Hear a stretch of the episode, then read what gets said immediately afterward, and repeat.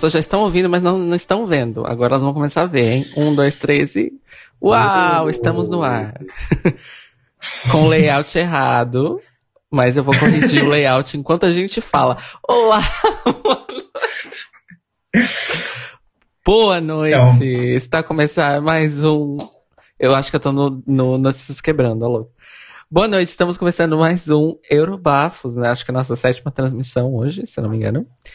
E eu sou Cário Braga e eu falo de, da região de Lisboa, em Portugal.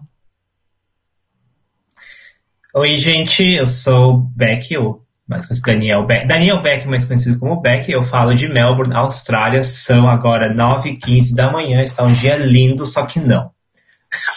É isso. Boa noite, Europa. Bom dia, Austrália. Eu sou Diego Bernardino, a.k.a. Divina Cascaria, e eu falo diretamente de São Paulo, Brasil. Agora são 8 horas e 17 minutos, horário de Brasília. Sejam muito bem-vindos a mais um episódio do Eurobafos. Ah, eu esqueci de falar, são meia-noite e 16 do sábado aqui em Portugal. Vocês claramente podem notar quais de nós são de humanas e quais de nós são de exatas. Qual de nós? Você quer dizer, né? E qual de nós? Aquela coisa. Oi, gente, é isso aí, tô aqui. Tipo. Bom. Não, vocês não têm que apresentar. Posso... Na faculdade de exatas, vocês não têm que apresentar trabalho, não? Ah, a gente não perde tempo falando sobre a gente. Louca. Não, tô brincando. Amada. Oh, nossa, eu. É, é, é, as rainhas do pragmatismo realness, né? Não tenho tempo para falar Deixando sobre bem, mim mesma. Já vamos deixar, só para deixar clarificando, já que estou na internet, né? Eu sou Acho isso um problema. Eu acho que a gente de exatas tinha que ter aprender mais sobre as humanidades, sim. E boa parte dos problemas que a gente tem no mundo de tecnologia no momento é porque a gente não aprende coisas das humanidades, coisas como ética, filosofia e sociologia. É, não é como se, se nós não... aprendêssemos. Não é como se, se nos cursos de artes a gente isso... aprendesse, mas tudo bem. Mas isso não é um problema que, com o qual eu tenho capacidade de lidar. Mas. Enfim. Só pra deixar claro. Acontece. Não, né? enfim, uh, eu posso apresentar aqui o tema enquanto você corrige o layout. Eu tô, eu tô sendo. Gente, vocês estão vendo o eu corrigindo o layout ao vivo. Eu acho isso babado, porque parece que a tela. Para as pessoas que estão assistindo, parece que, que tá tudo animado. Que eu tô ah, movendo é Lake, as é Lake Malawi. A gente, você realmente animação Lake Malawi. A, animação ao vivo, ó. Uh. É que você, vocês, é vocês eu... duas não estão vendo, mas eu tô, eu tô balançando a cabeça do Beck pela tela, de um lado pro outro. Enfim, você tá incorpor... estamos incorporando Lake Malawi, graças a Foi o Fábio que falou. Fábio que sugeriu que a gente era Lake Malawi. Enfim, é. o tema de hoje, gente, uh, ah, para quem acompanhou, tem acompanhado a gente, a gente, os três primeiros Eurovisions que a gente, e únicos que a gente assistiu e comentou foram 2007, 2009 e 2012. Porque 2007, um para cada uma de nós, né? E a gente percebeu que a gente não deu atenção para as músicas que foram que não qualificaram. Então a gente resolveu fazer um episódio para falar não de todas, mas de algumas das músicas que não qualificaram que chamaram a nossa atenção, são interessantes por algum motivo seja por serem muito boas que ficaram de fora, seja por, digamos, não serem tão boas. Eu prefiro focar só nas, nas que valem a pena, vou falar para você. Mas é que tem, mas existe ex, existe o conceito do ruim vilhoso. Existe. Ruim, existem coisas ruins. Existe. Então. Esse conceito é, é real. O critério foi o seguinte, eu, eu assisti as, as performances das semifinais desses três anos e eu dividi as apresentações em três categorias. Primeira categoria, top das tops, que são performances eu, e músicas que eu achei muito boas. Algumas têm alguns defeitos que eu consigo entender por que elas não foram, tipo, para final. Seja em questão de performance, ou de música, ou de staging, e a gente vai entrar um pouco nisso. Tem aquelas que são realmente muito boas e que mereciam ter um lugar na final. É, a minha segunda categoria, eu apelidei de Vale a Pena Ver, porque são apresentações interessantes, que têm elementos interessantes, mas que não são apresentações maravilhosas, É, mas que eu acho que mesmo assim vale a pena dar uma passada para dar uma, uma olhadinha. E a outra, a outra categoria que eu, que eu criei é meh. Foda-se. Que. né? É a categoria foda-se. É. Não, então, é que eu, pra mim também teve algumas. Pra mim é foda-se no sentido tipo, ai, é chato, não tem que comentar aqui. Mas também existe o ruim vilhoso. Não, Inclusive, o ruim vilhoso, ele tá, tipo, com certeza. As que eu achei ruim vilhosas estão na, na categoria Vale a Pena Ver. Que são apresentações tá. que eu gosto, porém que não são as incríveis, as maravilhosas, as boas daqui boa. Uhum. Eu, gente. Inclusive, quando falamos de dois. Eu não fiz. Eu, eu não fiz. Já não, eu já, já tinha terminado. Já tava ajustando o chat. O chat tá aqui em cima de nós, no meio, enfim. É, aí. em cima. Enfim. Um dia eu ajusto para ficar simétrico. Não vai ser hoje. É, mas tá ótimo. Tá, dá pra ver nós três, dá pra ver o chat e tudo mais. Eu só, eu só queria falar uma coisa. Vocês falam de classificação, né? Que vocês fizeram e tal. Eu não fiz hum. classificação nenhuma. Eu fiz comentários mesmo. É, e eu acho que eu vi tudo que o Beck tinha selecionado, e pelo que a Divina tinha falado mais cedo no nosso chat, bateram as, as, as seleções. Uhum. Tá. É isso, Divina? Sim, pelo que eu vi, é porque eu não, acabei não mandando a minha, a, as minhas selecionadas no, no grupo, mas pelo que eu vi das coisas que o Beck mandou, tem muitas coisas que encaixam. Ok. E tem outras coisas que divergem, que é onde a gente vai poder fazer um, uma, uma, boa, uma, uma boa discussão para poder render um entretenimento para os nossos espectadores. Não. Não, mas gente, em, 2000, em 2009 já, já, já a gente discutimos antes entre a gente, tem uma, uma performance que a gente vai discutir bastante, né? Mas quando chegarmos em 2009. Que você comentou, Cairo. Enfim, depois quando a gente, a gente chegar Bom, eu vou começar com 2007, então. Eu posso fazer uma introduçãozinha rápida? Por favor. Por favor. Então, 2007, eu acho que é importante falar algumas coisas, porque só, uh, hoje, hoje em dia o, o Eurovision tem duas semifinais, mas em 2007 só teve uma. E eu, pra, considerando, eu imagino que tenha sido a semifinal mais difícil e cruel da história do Eurovision. Por quê?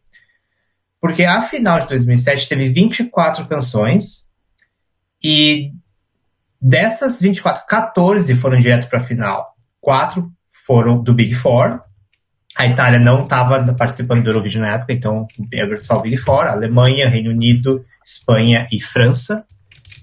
E aí nós tivemos 10 países que foram direto para a final, porque foram os 10 países que ficaram no top 10 no ano anterior, em 2006. E nisso inclui, obviamente, a Finlândia, que foi a vencedora e a host do ano de 2007. Então nós tivemos aí 10 mais os 4 Big Four, 14 uh, países que foram direto para a final. A final tinha 24, ou seja, nós tivemos apenas 10 vagas para os outros países. E a semifinal teve 28 países. Ou seja, de 28 países, apenas 10 passaram. É, é muito cruel. é muito cruel, é muito cruel. Então, e então, é, é, é, ainda bem que mudaram, porque esse tipo de. Isso foi muito cruel. Uh, e dito isso, um, eu queria só falar também que quando eu assisti, eu assisti 2007, eu não achei nada assim absurda. Eu não, não vi nada que foi muito ruim, assim. Eu achei umas coisas mais ou menos chatas, mas nada ruim. Com, com exceção de uma coisa ruim vilhosa que eu vou falar depois. Mas uh, eu posso. Eu vou começar então com a. Com uma, ok? Bora. Tá, porque eu acho que já que, já que somos um, uma live luso-falante, eu acho importante a gente começar com a representante lusa de 2007, Sabrina, com a música Dança Comigo, que ficou em 11 lugar, não qualificando por detalhe. Sim, né? Um, Gente, eu acho. Assim, não é uma música que me causou muito furor, mas eu acho a música muito boa. E certamente era melhor que algumas coisas que qualificaram, como por exemplo a Letônia com os, né? Então eu achei uma pena isso não ter entrado. E, e é muito gostosa a música. É muito, sabe, tipo. Enfim, eu não acho que é o melhor que Portugal já mandou. Não. Mas. Mesmo, não. não, mas, mas, o, mas é... o melhor que Portugal já mandou também foi injustiçado. É, é, ah, é verdade. É. Mas eu diria, não está entre os melhores que Portugal mandou. A gente vai falar de uma coisa boa, tipo, uma coisa bem melhor de Portugal mais, mais adiante.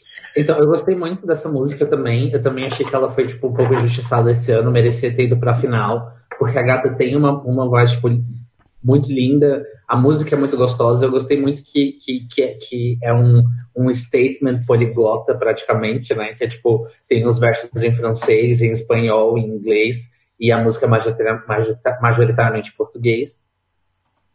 E, assim, eu fico pensando que se essa música tivesse sido lançada no Brasil ali no começo dos anos 2000, seria um grande hit, assim, sabe? Tipo, um grande hit banheiro do Gugu, assim. Sabe? Eu consigo. Imagino, eu imagino a Sabrina, tipo, indo no programa do Gugu fazer um, um, uma live. Então, é porque essa música da. É, Sabrina é o nome dela, né? Essa música da, da Sabrina, ela é totalmente o, o pop latino da época. Inclusive, nessa edição do Eurovision 2007 tem algumas músicas representantes deste pop latino, que foi deflagrada essa onda pelo Rick Martin quando ele lançou Living La Vida Louca e She Bangs, que seguem esse estilo, esse estilo de pop latino que a Sabrina usa é, em Vem Dançar Comigo. É, é Vem Dançar Comigo? Não, pera, Vem Dançar Comigo é outra música desse Dança ano. Comigo. É Dança Comigo.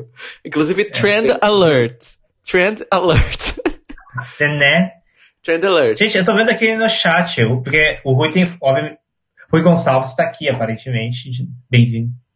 Com informações, porque Rui Gonçalves sabe tudo sobre o Festival da Canção. Ah, por favor, leia. E aparentemente, se entendi, compraram o call center para ganhar o Festival da Canção no ano. Que loucura! tipo. Ah, ok. Ah, ele disse que é uma canção pimba de um compositor pimba.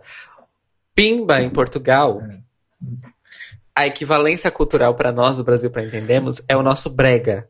Brega, ah, tá. É, ah, eu Inclusive, eu já, eu já fiz essa confirmação de equivalência cultural com amigos tugas, e é realmente esse o caso. Porque o, o nosso brega chega aqui, mas o pimba deles não chega lá. Então, tipo, é uma coisa completamente alienígena para nós. O conceito da música pimba. Mas assim que a gente escuta, a gente reconhece todos os elementos. todos. É. É interessante, você fala, é realmente, mas é que eu gosto desse tipo de coisa. Eu não acho um furor, mas eu gosto. Então, Sim, é divertido. será, que é, será que é porque a gente tem mais. A gente gosta enfim, não sei. É familiar para é, nós, isso é um fato, é familiar para nós. Eu sou muito fã de música brega, assim, sabe? Tipo, eu venho de uma família é, nordestina, então, tipo, o brega de Recife, o eletrobrega do Pará, então são coisas que são muito é, presentes, assim, tipo, na minha educação musical, assim. Então, é uma coisa que eu gosto bastante. E eu gosto muito desses elementos. E... Sim. Mas então, eu não, eu não classificaria a música da Sabrina como brega. Eu não sei. Então, é, talvez é. Brega. Tô, é só porque tipo, tem esse paralelo Sim. entre esse tipo de música lusitana e, e, e, o que a gente tem no Brasil como música brega, entendeu? Então, mas é que tá. Eu quero deixar uma coisa muito clara. Essa canção da Sabrina, ela é uma canção pimba, ok. Mas ela não se parece com uh, outras músicas Pimba, a qual eu tive acesso até o momento, que não foi muito. Foi basicamente aquele cara que fez a campanha da Netflix, que eu esqueci o nome dele, Rui me lembra. É, da sanfona, do acordeão. Eu esqueci o nome dele, ele é tipo top, assim, tipo famosérrimo e tem uma carreira de mil anos, aparentemente. Mas eu esqueci o nome dele agora. E é, tem o Kim Barreiros, obrigado, Fábio. Kim Barreiros. Gente, Ouçam Kim Barreiros, pelo amor de Deus. Ele tem músicas problematicíssimas, inclusive. É... Assim como os compositores bregas brasileiros, afinal de contas, machismo, né, amores? É... afinal de contas, tudo. Afinal de contas, tudo, machismo. E aí, qual é a questão? Deixa eu melhorar minha iluminação aqui que tá ruim. É... E aí, qual é a questão? Eu ainda acho que é... parece música pimba para mim, mas ela ainda tem ali uma um Latino Wash para ficar mais palatável, vamos dizer assim, talvez. Porque era o som da época. Era o som da época, gente. Rick Martin, Rick Martin lançou duas músicas que são iguais, mas ninguém fala sobre isso, que é Living La Vida Louca e She-Bangs. E as duas músicas foram um sucesso estrondoso. É, e aí todo mundo fez igual e todo mundo foi uhum. na onda. Nesse ano nós vamos ter uma das NQs que também é nesse estilo, também é uma música que fala sobre Vem Dançar Comigo. né? Então, ou seja, trend alert dessa Sim. época. Mas isso é, mas isso é Eurovision, né? Não, mas é que tá, mas isso é um momento em que o Eurovision refletiu, essas, essas canções estavam refletindo o pop do mundo nessa época. Foi na época do Bros no Brasil. O Bros fazia esse tipo de pop. Foi na época que o Ruge começou a mudar do pop bubblegum para um pop latino. Foi na mesma época. Ah. Porque o, o, o, primeiro disco do Ruge é 100% M2M Spice Girls. Aí hum. mudou a onda comercial, surgiu Brilha La Luna. O Ruge nunca tinha feito música. E aí o Ruge começou a usar influências de Zuki, de é, salsa. Mas, mas, mas Ragatanga já tinha um pouco disso. Mas Ragatanga vem de onde, meu amor? Daqui. Ragatanga é uma versão brasileira de um hit do verão europeu feito na Espanha. Hum. Que é a Sererê. Sim. Enfim. Sim, uh... Em termos de produção ah. e tudo mais, o Ragatanga tem uns elementos mais pop pop do que do que o, o, o pop latino que chega no segundo disco das Rude, né? Mas Sim. Enfim, isso daqui não é, um, não é uma transmissão sobre a carreira. Das Rude, um dia faremos, a louca. Uhum. Sim. Mas, mas, eu queria, mas eu achei interessante a discussão, porque se como eu falei, eu não achei a performance, a performance da Sabrina, eu não acho que ela seja brega. Porque, para mim, o, pra mim, o brega. Por exemplo, eu lembro de brega, eu lembro, por exemplo, a Joelma, sabe? Aquela coisa de, sabe, muito glamour e fluxo na sua cara, over, sabe? É porque assim. E a performance. Deixa eu só, só falar. Sim, sim. Uh, e a performance da Sabrina, ela não tem isso. Ela, ela, ela, a música é latina, mas o staging ali, ele é meio sóbrio, na real. Ele mostra, ele, ele é bem. Ele é meio básico, assim. Ele, não, ele tem os leques, que é dar um para dar um pouquinho de textura, mas nada mais além do que isso. Então eu não consigo. E, e, assim, ela canta bem, ela entrega bem a música. Então, para mim, eu não enxergo aquilo como sendo uma coisa brega. É, é, bem pop, latino. Então aí não sei se existe a diferença entre o brega e o pimba do português. É isso que eu tô pensando agora, entendeu? Então, é porque assim, gente, quando eu falo equivalência, eu falo status cultural. Assim como o brega no Brasil, o pimba em Portugal é rechaçado por elites culturais, é mal visto, é mal quisto, mas é a música do povo. Percebe? Sim. A música do povo, a música, a música que as pessoas pobres gostam de dançar, é igual o brega no Brasil. Quando eu falo isso, é equivalência cultural. Não tô dizendo que é a mesma coisa, principalmente não tô dizendo que é a mesma estética. E aí é que é o nosso ponto. Ah. Porque o brega de cada país, entre, entre muitas aspas, uhum. É, Sim. Porque nós, nós o, o brega que nós temos mais acesso além do brasileiro no Brasil é o brega mexicano, chileno e argentino. Esses três a gente tem algum acesso no Brasil, que chegam para nós principalmente na televisão. É, então, por exemplo, a cúmbia no México, uh, a hum. batida no Chile, que é um pouco mais moderna, ok. Mas, mas tipo, e o reggaeton e essas coisas todas. Essas são manifestações consideradas de baixo nível cultural porque é associada a pessoas pobres.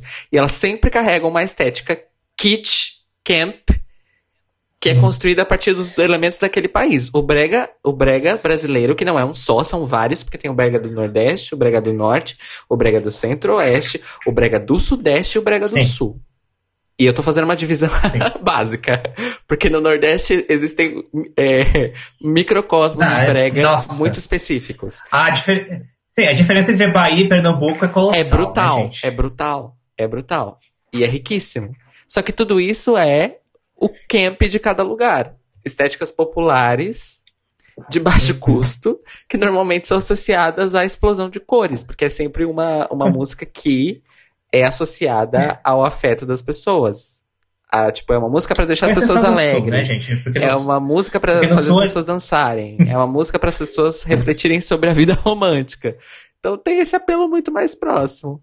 E é isso que eu entendi dessa, dessa, dessa música da Sabrina. E aí o Fábio citou aqui um exemplo muito bom.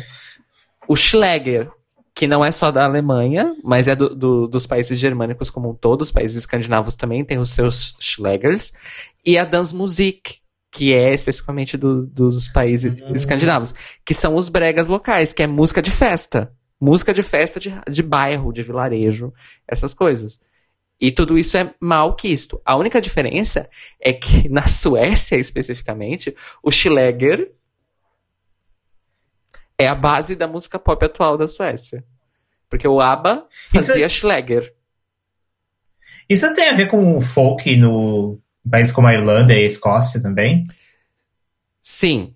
O folk deles é essa música de festa e enfim. Tipo a Irlanda 2007. Tipo aquilo, que era pra ter sido bom, mas não foi. Era pra ter sido bom, né? Mas não foi ruim por outros motivos. Eu ah, amo então, Schlegel. Acho importante comentar que acho que foi. Ah, eu esqueci se foi o Fábio ou se foi o Rui que comentou que ah, foi esse, o Emanuel, que foi compositor dessa música, também compôs a entrada de 2014 com a, com a cantora a Suzy, com a música chamada Quero Ser Tua. E eu já vi essa performance e é bem, bem o mesmo rolê. Sim, eu tenho uma coisa para falar sobre Suzy Quero Ser Tua. Na after party dos prêmios Arco-Íris da Ilga esse ano, a, a festa foi é, Back to Queer. Enfim, é uma, é uma festa que chama Back to the 90s daqui, que é uma festa de, de nostalgia noventista. E eles fizeram essa edição especial sobre é, música pop associada às pessoas queers pela história. Então, dos anos 70, 80, 90, 2000 e tal. E a Suzy, em pessoa, cantou. Eu vi a Suzy, gente, tipo aqui. Sim. E ela cantou Quero Ser Tua no palco da festa. E eu fiquei doida. então, na verdade, eu já vi um ato Eurovisivo ao vivo. Obrigado, Prêmios Arco-Íris. ah, gente. Queria compartilhar esse momento. Enfim, gente. A, a Divina ia falar alguma coisa, fala, mano. É, fala, fala, Divina. Não, eu falei pra gente ir pro próximo. É, não, mas é louco, né? Meia hora falando. A gente comeu, mas é louco. Eu, achei, eu gostei da discussão. Eu acho que você vê que discussão que trouxe a entrada da Lusa desse ano, né, gente? Acho, acho importante. Ou seja, impactou. Impactou. Mas a próxima, a próxima é bem importante para Ciscairo, porque eu acho que é importante comentar sobre o 12 lugar, que foi Andorra, com a banda Anonymous e a música Salve el Monde, que significa Salve o Mundo. Não. Não é isso? Não. Não? É salvem, okay, então explica. É salvem almon, salvemos o mundo. Ah, salvemos o mundo. É a primeira pessoa do... Do plural. Do plural. Salvem, não Enfim, salvem. É o Green Day de Andorra, gente. Eu, eu, eu também achei, eu achei o máximo, acho, também acho que deveria ter entrado. Nossa, eu odiei. Com todas as minhas forças. É, tipo, é, é, o, sim, é o Simple. Plan de Andorra. Tipo, não. Essa é catalão. Amo catalão. Mas... É catalão que a gente tem que gostar. É. Não, você tem que gostar, é catalão. Eu fiquei muito triste da primeira música Eurovisiva em catalão que eu escutei na minha vida foi essa. foi um presente de grego. Nossa, mas eu achei só. Ah. Eu gostei. Nossa, eu odiei a, le a letra. Banda, esse ato, para mim, é tipo: tem uma banda. É, não lembro se é uma banda americana ou é uma, uma, uma banda anglófona que chama I Fight Dragons. Que basicamente o que eles fazem é um gênero chamado é, um, é tipo um pop rock geek. Hum. Porque todas as músicas dele são nessa temática geek. E eles fazem exatamente, exatamente isso que, que esse ato de, de Andorra fez esse ano. Que é tipo um pop rockzinho ok, com uma temática meio geekzinha, porque o rolê tipo, do, do, do staging e tudo tinha essa coisa meio de tipo, ai, vamos salvar o mundo, só que é tipo um mundo meio que um mundo meio virtual, assim, tipo um mundo de videogame. E assim, se eu tivesse ouvido isso em 2007, provavelmente eu teria, tipo, gostado muito e estaria, tipo, completamente louco ouvindo essa música milhares e milhares de vezes. Porém, estamos em 2020 e agora eu sou uma mulher independente, adulta, e isso não faz mais parte da minha realidade. é uma boa definição, é uma boa definição. É, eu odiei, gente, porque assim, pop punk nunca foi o meu rolê. Eu, eu, eu, eu, primeiro, vamos deixar bem claro que eu não estou aqui estabelecendo uma hierarquia. Porém, eu escuto punk rock, não pop, pop punk, então me respeitem. É, primeira coisa. Eu acho que existe espaço para as duas coisas, mas tudo bem. Existe espaço para as duas coisas. Não no meu gosto. não, Tanto não aqui. Não aqui. Existe espaço para as duas coisas no mundo. Beijos para o mundo. Obrigado, mundo. Mas não para mim. Tipo, é... você não conseguiria odiar uma coisa que não existiria, que não existe, não existe, né? E para mim foi tipo, infelizmente, somente as, as Zucas vão entender a ref. Mas para mim era a oficina G5 cantando em catalão. Eu não, eu não peguei a ref, mas Diego pegou. Só, só quem teve uma infância. É... Só quem viveu sabe. Evangélica. entendeu essa, essa. E depois eles, eles foram uma das pouquíssimas bandas gospel do Brasil que fez o crossover e nunca mais gravou música gospel. É sério? Nossa, eu vou até procurar agora. Eles tiveram um hit na MTV, viado, quando eles fizeram, quando eles abandonaram a música gospel. Chama Matemática. Eles eram adolescentes ainda. Peraí, qual, qual é o nome da banda? Oficina G5. É G3, amiga. É G3, é. é G... Ah, tá. Eu lembro da música, porque você falou o nome da música, eu lembrei agora. Adolescentes com a música matemática da MTV. Esse eu lembro. Eu não lembrava do nome. Então, essa. Eles eram gospel. Eles eram gospel. Eles começaram como uma banda gospel. Antes de, de ser mainstream. Eu não... E aparentemente o Diego não conhece a carreira deles mainstream. Não, amiga, eu só conheço. Eu não conheço a gospel, eu, eu conheço matemática. Eu só conheço a carreira gospel deles, porque, tipo, eu. Eu fui, eu fui uma bicha criada dentro da igreja batista, né? Sim. Então, eu ouvia. Diego, para de andar pra sua esquerda, você tá saindo do centro do vídeo, eu fico corrigindo, e você vai indo, tipo como se estivesse no mar. Você vai lentamente. Eu tô tentando, eu tô tentando ficar. Eu tô tentando ficar... Agora tá bom, agora tá bom. Agora tá bom. no mar. é. Mas, gente, pra mim foi isso. Ainda bem que vocês dois conhecem a ref. Esse ato de Andorra é a oficina G3 andorrana. A letra é ridícula, é uma coisa pueril, é uma coisa que devia estar no JESC e não na Eurovision. Essa é, é, é and, and that's on period. And that's on então, period. Gente, Ou gente, em catalão, e pun, e final. E pun, e final.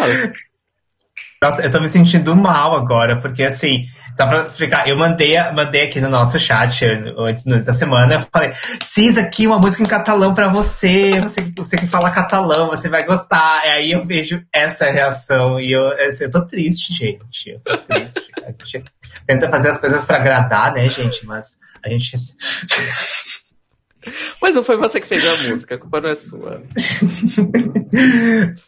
É, sim, não, eu tô brincando. Não, ai, gente, eu, eu, bom, eu, eu gosto de pop punk, né, gente? Então. Eu ainda acho que é melhor que a Letônia. Nossa, o Rui ah, disse que... que.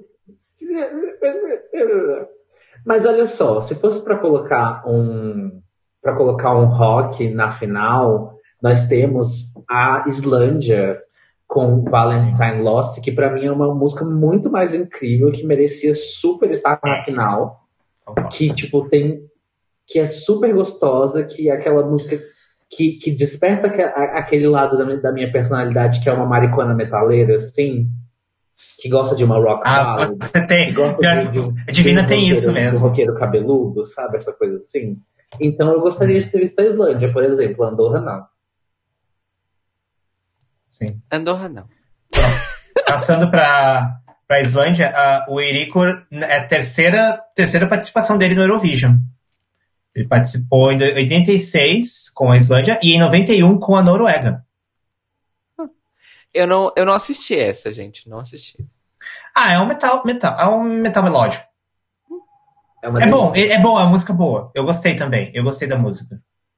Eu não tenho Como, nada essa, contra metal é, melódico, muito para Essa semifinal, essa, a crueldade que foi essa semifinal, deixaram muitas coisas boas de fora. Essa é uma delas. Eu, eu curti a música. Mas. Mas eu, eu não tenho muito o que falar sobre ela. Fora ser o metal melódico que, eu, que é bom. Mas. Ficou em 13 terceiro lugar.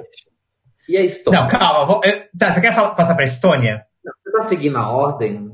Não, a gente, a gente fala aleatório. Tem um que, tem só um, tem um aqui que eu preciso muito comentar. Mas a gente pode passar pra Estônia. Tá. É, a Estônia, eu acho, é, é a Gerli Padar com Partners in Crime.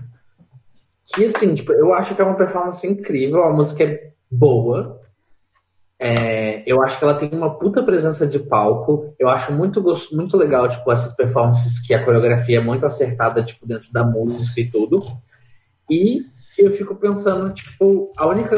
Acho que talvez uma coisa que, que pode ter contribuído para ela não ter ido para a final ou não ter conseguido mais votos é que o figurino é muito apagado, assim sabe? Tipo, a performance é muito boa e que se tivesse um figurino ali para dar um, uma fechadinha no visual, assim, talvez ela teria tido um impacto maior. Sim. O, o irmão dela foi um dos vencedores em dois, na única vez que a Estônia ganhou, em 2001, se não me engano. Sim, porque em 2002 foi a Letônia, em 2003 foi a, a Turquia. É 2001. 2001, o único ano que a Estônia ganhou, um dos foi uma dupla que um deles é o irmão dela. É uma família de cantores, uma família de músicos.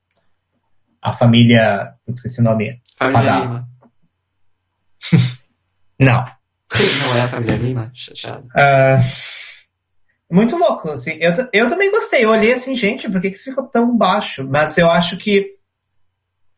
Tipo, eu vi gente comentando que, por exemplo, como ficou um figurino muito de música de James Bond, enquanto na verdade era uma música de rock. Então teve essa. Você chegou a ver esses ou não? A da Foi uma das que eu, foi uma das que eu postei, é. Essa. Olha, deixa só. Eu fiz uma cagada aqui. Opa, opa, cagada corrigida. Que bom. é... Estônia, o que, que eu anotei? Ah, ok, certo.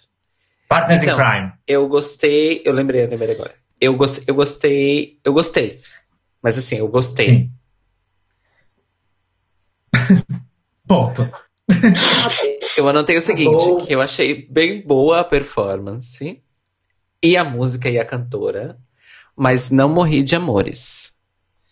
Essa foi a minha anotação, que eu não morri de amores. Justo. Então, meio que é ok, foi uma música boa, mas não acho que merecia passar, não. Enfim. Você acha que não merecia passar? É, eu acho que ela ficou onde ela deveria ficar.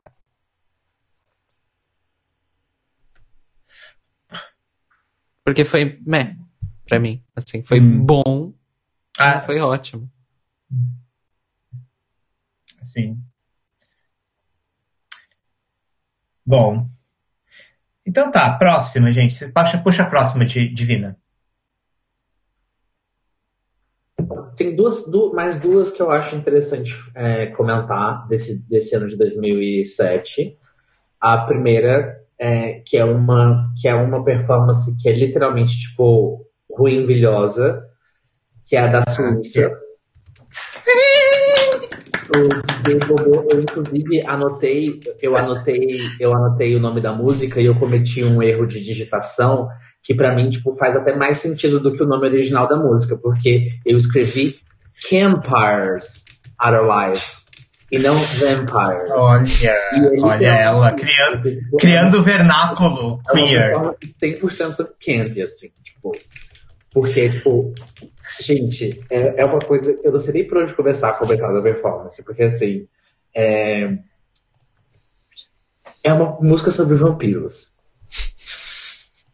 Vamos começar daí. Aí, além disso, nós temos um, um, uma coleção maravilhosíssima de figurinos no palco, que são umas coisas que, assim, eu não consigo nem entender como tudo aquilo foi parar ali. E além de tudo isso, temos, tipo, figurinos e maquiagens e cabelos super over the top. Ainda tem um monte de manequins vestidos no palco, fazendo o stage. E é uma música sobre vampiros. Gente, uma das coisas que, que eu vi aqui é que aparentemente, antes, no, no período pré-Eurovision, era tido como uma das favoritas para ganhar, gente. É, o Rui é disse sério. isso no chat agora, que era uma das favoritas para ganhar. É, então. Sim. Gente, Sim. assim. E, tipo, e. Gente, eu vou só comentar. É, pra mim, assim, aquilo. É você pega o Aqua, você tira, você tira o carisma do Aqua e transforma em anti-carisma. É isso. É horrível. É horrível. É ruim e vidioso. É horrível, mas é incrível. Mas é horrível, mas é incrível. Então. Fala-se isso. Primeiro, amo o tema. Amo quando a galera leva umas canções com historinhas e ficção e essas coisas todas. Amo. Eu vivo pra isso. É... Olha, eu vou arranjar um jeito de deixar meu microfone fora de cena e todo mundo me ouvir na mesma. Vocês me ouvem bem? Sim. E o pessoal da transmissão, espero que também esteja me ouvindo. Enfim, é, eu amei. Eu, Deixa eu só lembrar minha anotação, porque eu anotei. Eu, eu fiz tipo anotação enquanto eu assistia. Aí eu coloquei que é o Eurodance dramático com ambição de conceito. Brega pra caralho. Ah, isso a, é brega, isso é brega. Isso é brega. Isso é brega. A performance com pegada de teatro musical amador, total é o teatro musical da Associação de Amigos do Bairro. Essa é a performance. Aí lê, e o final, em que eles ficam repetindo Vampires, Vampires, Vampires, Vampires, Vampires, Vampires. Tipo. Aquilo é o tipo de coisa que acontece quando os americanos fazem números musicais que são paródias de teatro musical eles fizeram. Eles fizeram uma meta, meta, meta, meta, meta, meta paródia. É assim. It has layers, bitch. It has fucking layers. Tem camadas. A música é incrível. A música é incrível porque ela tem aqueles momentos do tipo. com Essa que tem aqueles momentos que eles só dançam e tem vários efeitos sonoros. Hum. Essa, né? eu fiquei completamente acachapado com esta porra. E eu amei. Amei, amei, amei, amei. Amei. Vampires are alive, they let you dream survive. E, e numa boa, se tocasse na boate, eu performava. Nossa, eu quero, eu quero isso na festa. Eu quero a próxima festa de Eurovision, eu quero isso. Eu quero essa música. Eu preciso dessa música. Ai, gente. Mas é, eles são muito anticarismáticos, gente. É tipo assim, eles são completamente assim, tipo, não. E, mas mas é, é isso, gente. É, pra, ai, é uma coisa que fica nos nossos corações. Como a, a ruinvilhosa. Sim, você está muito sexy. Eu vou fazer a SMR.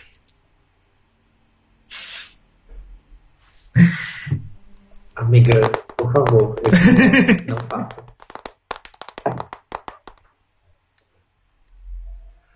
É, você tem mais uma de. Fala. Próxima que eu quero Ah, eu sei qual é. É. Claro. A Dinamarca. Importante. importante. Com a artista DQ, a música Drama Queen, que é um bafo. É uma delícia a performance. O... Literalmente, o único defeito que a performance tem para mim é que a gata que tá performando não sustenta os vocais. E lembrando que, tipo, 2007 foi o ano que nós tivemos a maravilhosa, incrível, perfeita Verka Sedrushka. Ou seja, já tinha uma drag queen, porque geralmente assim, o Eurovision ele tem um, uma cota para um ato, tipo. para um ato drag que vai bem, assim. E nesse ano a gente já tinha a Verka. Então. Mas detalhe que a, detalhe que a, a Ucrânia foi direto para a final, né? Não participou na semi. Não importa. Porque a Ucrânia sempre traz coisas belíssimas e maravilhosas, ela merece estar na final todos os anos. Não, mas não é isso que eu tô falando, criatura. Eu tô falando que a Dinamarca tinha espaço para qualificar na cota drag, porque a Ucrânia não estava participando da semi. Foi isso que eu quis dizer. Mas, amigo, pensa que, tipo, já que a Ucrânia já estava levando uma drag pra final, muito provavelmente não ia classificar outra drag. Nossa, o, o áudio da Divina pra mim tá completamente fora de sincronia com o vídeo. Uhum. Calma. Ah... Nossa, eu fui completamente ignorada. Ok. Não, você. Não, amiga, eu tô dando um tempo pra ver se Enfim, eu vou. Eu quero saber Gente, se tá assim então, pro eu... também, caralho. Pra saber se o problema é aqui. Então pergunta! Eu, eu não tô vendo. Ih, agora vocês duas congelaram. Reparando na desincronia, mas eu ainda tô acordando, né? Não, Enfim, o problema é aqui. Mas eu queria comentar também. Então. É, eu, eu olhei a performance, eu não achei tão boa. Eu não sei. Ah, é legal ver drag. Mas eu não achei a música tão boa. Não sei, não me. É, a música não é um nada, é um nada, assim, mas tipo, é uma, é uma, é uma entrada bem decente, assim. Tirando. Se, se a gata tivesse uma voz mais. Ela conseguiria, com certeza, tipo, ter um impacto maior. Eu gosto muito da performance em si, porque a performance é tipo quintessential drag uhum. royalty, assim, tipo, é muito bafo. Tá. É, tipo, tem. Ai, gente, tem fogo, tem troca de figurino, tem dançarino, tem. É um bafo, é um bafo. É uma coisa que eu acho que vale a pena assistir, mesmo não sendo, tipo, a melhor uhum. performance do ano, nem nada disso, longe disso, mas. É, Hum. É isso. Sim. Gente, eu tenho mais umas para comentar. Até ia falar que o Rui comentou do Chipre, e a gente vai sim comentar, porque essa é uma performance que eu quero, que eu quero comentar.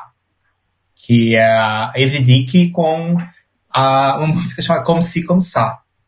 Nossa, você não essa colocou é essa outra... na sua lista e eu não assisti. Ah, eu não botei. Gente, então, eu. Assim, eu não tenho muito para comentar também, mas eu lembro que eu gostei gostei, assim. Eu, eu, o, que eu, o que eu achei. Eu achei que faltou um pouco de carisma. Foi isso, sim. a música é muito boa. A música é muito boa. Mas. E, uh, então, assim, eu achei que tinha, eu achei que tinha separado com vocês. Mas, enfim. Uh, mas eu queria comentar também mais porque o Rui comentou aqui. Um, eu assisti essa, eu coloquei ela na minha lista de. Ah, é, bom. Porque, tipo. Tipo, a gata não tem. Não tem nada. A, a, música em si, a música em si, ela tem uma coisinha meio catchy, assim, que tipo, fica na cabeça. Mas a performance, assim, pra mim não tem nada de muito interessante. É a gata faz uns né? creepy eyes meio esquisitos, assim, tipo, durante a performance. E a voz dela também, na minha percepção, dá umas, umas enfraquecidas, assim, durante a performance. Hum. Então, é isso. Né? Ah, a gente ia comentar. Bom, eu vou, eu vou acelerar um pouquinho, mas me interrompam, caso queira comentar mais. É, eu vou interromper ah, você. Espera, ah, vou te interromper já. Eu vou sair e entrar da chamada porque vocês dois estão completamente fora de sincronia. E se vocês dois estão fora de sincronia, o problema é aqui e não aí. Ok. Mas vocês não precisam sair e entrar. Eu só vou dar o F5 aqui. Tá. Fiquem onde vocês estão. Ou seja, agora vocês estão vendo o Google Meet como se fosse uma pintura cubista. E... Será que nós voltamos? Oi. Estamos no streaming. Voltamos. Não, estamos tá. no streaming direto. Então, acho que a próxima contada é da Noruega, com a Noruega com a música. Como é que é o nome da merda? Vem bailar comigo. Vem, venha bailar comigo. Eu amo. Nossa, eu odeio. Achei então, uma merda. Achei então, tipo a Sabrina, só que ruim. É, é, essa é a vibe. Não foi tão bom quanto Sabrina. E, e eu achei assim, apropriação cultural, mas, mas é isso, né, gente? Eu poderia dizer que a Sabrina também foi. Mas ok, vamos dar a colherzinha de chá. Afinal, povos. Não, mas a Sabrina latinos. é latina. latina. Portugal não é um país latino. Portugal não é um país latino? Como assim? Não, calma. É europeu, mas é latino. Latino e latino-americano não são sinônimos. Uma coisa contém a outra, mas não são sinônimos. Primeira. Sim, por isso que eu estou dizendo latino, não é latino-americano, é Exato. É Portugal é um país latino, sim. Uh, só que o tipo de música latina que ambas, ambos os atos estão fazendo não é de Portugal. Mas ok. Vamos lá. É, hum. Pera, Noruega. O, o que me chamou a atenção, a mesma coisa que eu falei pra Sabrina Vai. Zeitgeist do pop, Rick Martin, etc. Mas o que eu fiquei pasmo na performance foi aquele review de roupa nos últimos 5 segundos.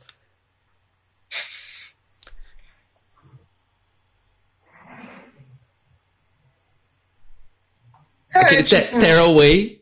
E ela, ela fez o Tearaway e, e, e cantou quatro palavras depois. E acabou a performance.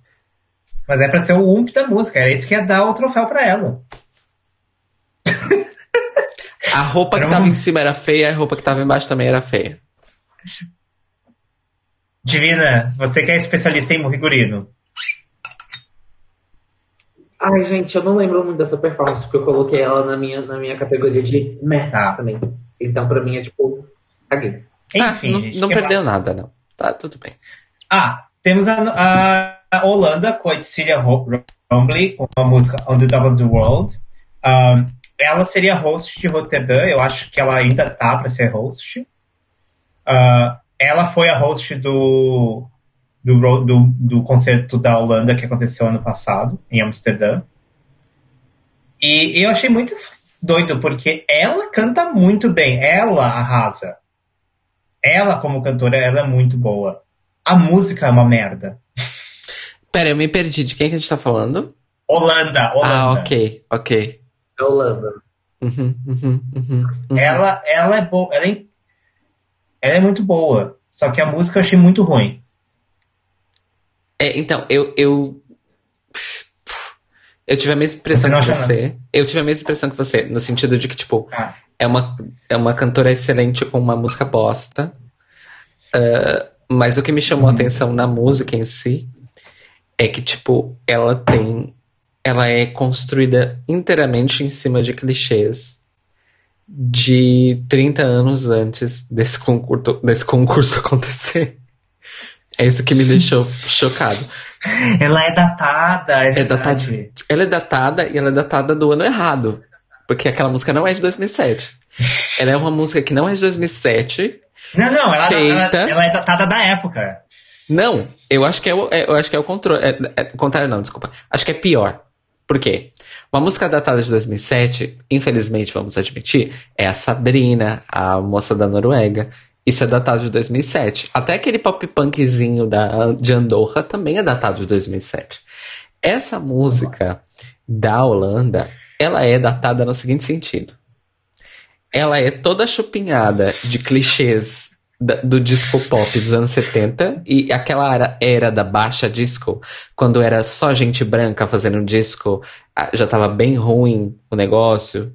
Tipo, aquela passagem dos 70 para os 80, que o negócio tava ficando. É tudo tirado daí, porque a música é toda construída em escala menor para parecer dramática, só que é uma escala que já foi usada em 500 outras músicas. E aí ela é feita com elementos sonoros de uma produção no budget de 2007. Então ela é datada, datada. ela é um metadatada. Ela é metadatada. Ela é datada E a performance é duvidosíssima. Duvidosíssima. Enfim, uma pena, porque Sim. poderia ter sido Mas... um disco pop bom do Eurovision como tantos. Sim, porque ela é boa. Sim, a cantora é excelente. Não, a cantora é ótima. É. Sim. Uh, enfim, eu, passei, eu tenho mais algumas coisinhas. Uma foi o Israel, com o Google, eu falei o Google Bordel de Israel. Eu não achei a música tão, tão incrível, mas eu, mas eu falei porque eu Ai, gente, eu, eu perdi um tempo com aquele vocalista bem feliz. O troféu Meu Cu de 2007 vai pro vocalista de Israel. Falei. Ah, uma coisa que me deixou confusa nessa música de Israel foi a parte que a música vira um rap em hebraico, sabe? Isso me deixou, tipo, muito confuso. Eu tava ali, tipo, eu tava ali, tipo, enjoying it, feeling it, living my life, you know, like living the moment and everything. Aí quando veio o rap, eu. Ela sai de cena. Foi então, exatamente essa minha reação quando eu tava assistindo. E, e, e, é outra música poliglota, né? Que eles cantam em 500 línguas antes de cantar em hebraico. Então, eu. O que, que eu anotei aqui? Eu também é faria. Assim, mas... Também faria o vocalista. Eu acho que o troféu meu cu das, das não qualificadas de 2007 também vai para ele. Mas é, o melhor momento da performance para mim, porque a, a, performance é uma bagunça, é um caos. E aí o melhor momento da performance é quando todos eles param de tocar os seus instrumentos, o baterista vem lá de trás, eles sim, fazem uma sim, pose e a música continua. De boa. Sim, eles tipo, cagamos, é playback mesmo, porra.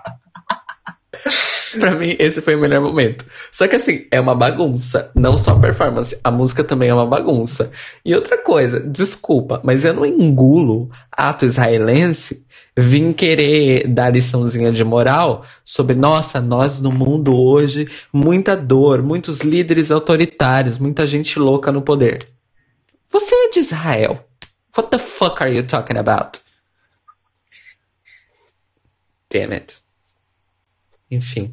Artistas, não são os políticos de Israel. Então, mas Israel tem um, um, um a, a, broadcaster israelense está dentro do, do, do, washing que se faz de Israel, porque o Eurovision é uma vitrine ótima para fingir que, que Israel é, é, um lugar progressista. Neta, Eden Aline, essa porra. Nada, nada daquilo corresponde à realidade política de Israel. Igual quando eles mandaram Sameiak a em 2000 e 2001.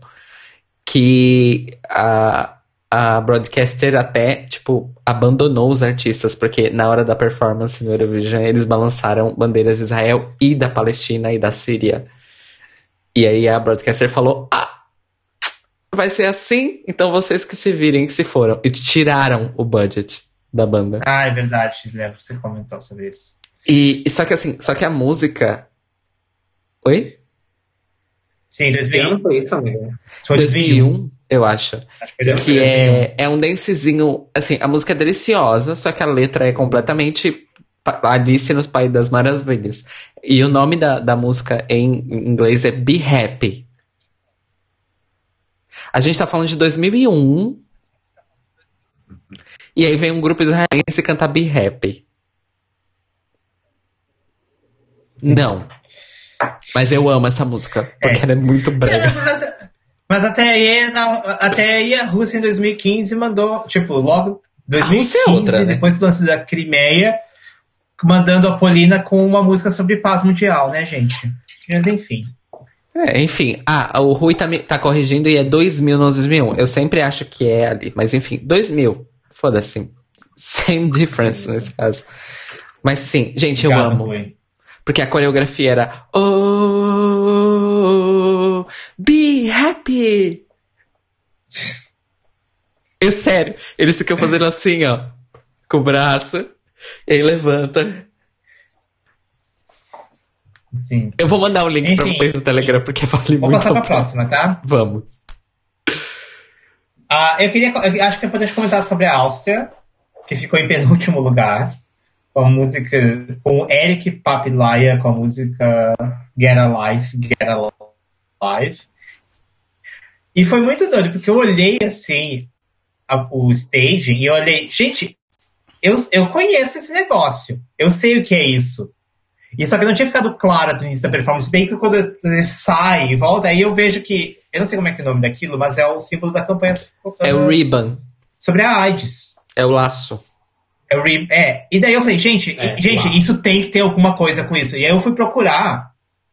E realmente, era uma música que foi feita num. Uh, que foi cantada numa gala em, da, em Viena sobre, sobre a, tipo, eu não sei qual foi o contexto, mas ele eu sei qual tinha foi. a ver com realmente conscientização sobre a AIDS. Você sabe? Tá, fala. É, essa música em 2007 foi o tema, música tema do Life Ball, que é a maior gala Isso. anual em prol de estudos sobre HIV/AIDS. Eu não hum. sei se é todo ano em Viena, mas eu desconfio que não, ou sim, enfim, não sei.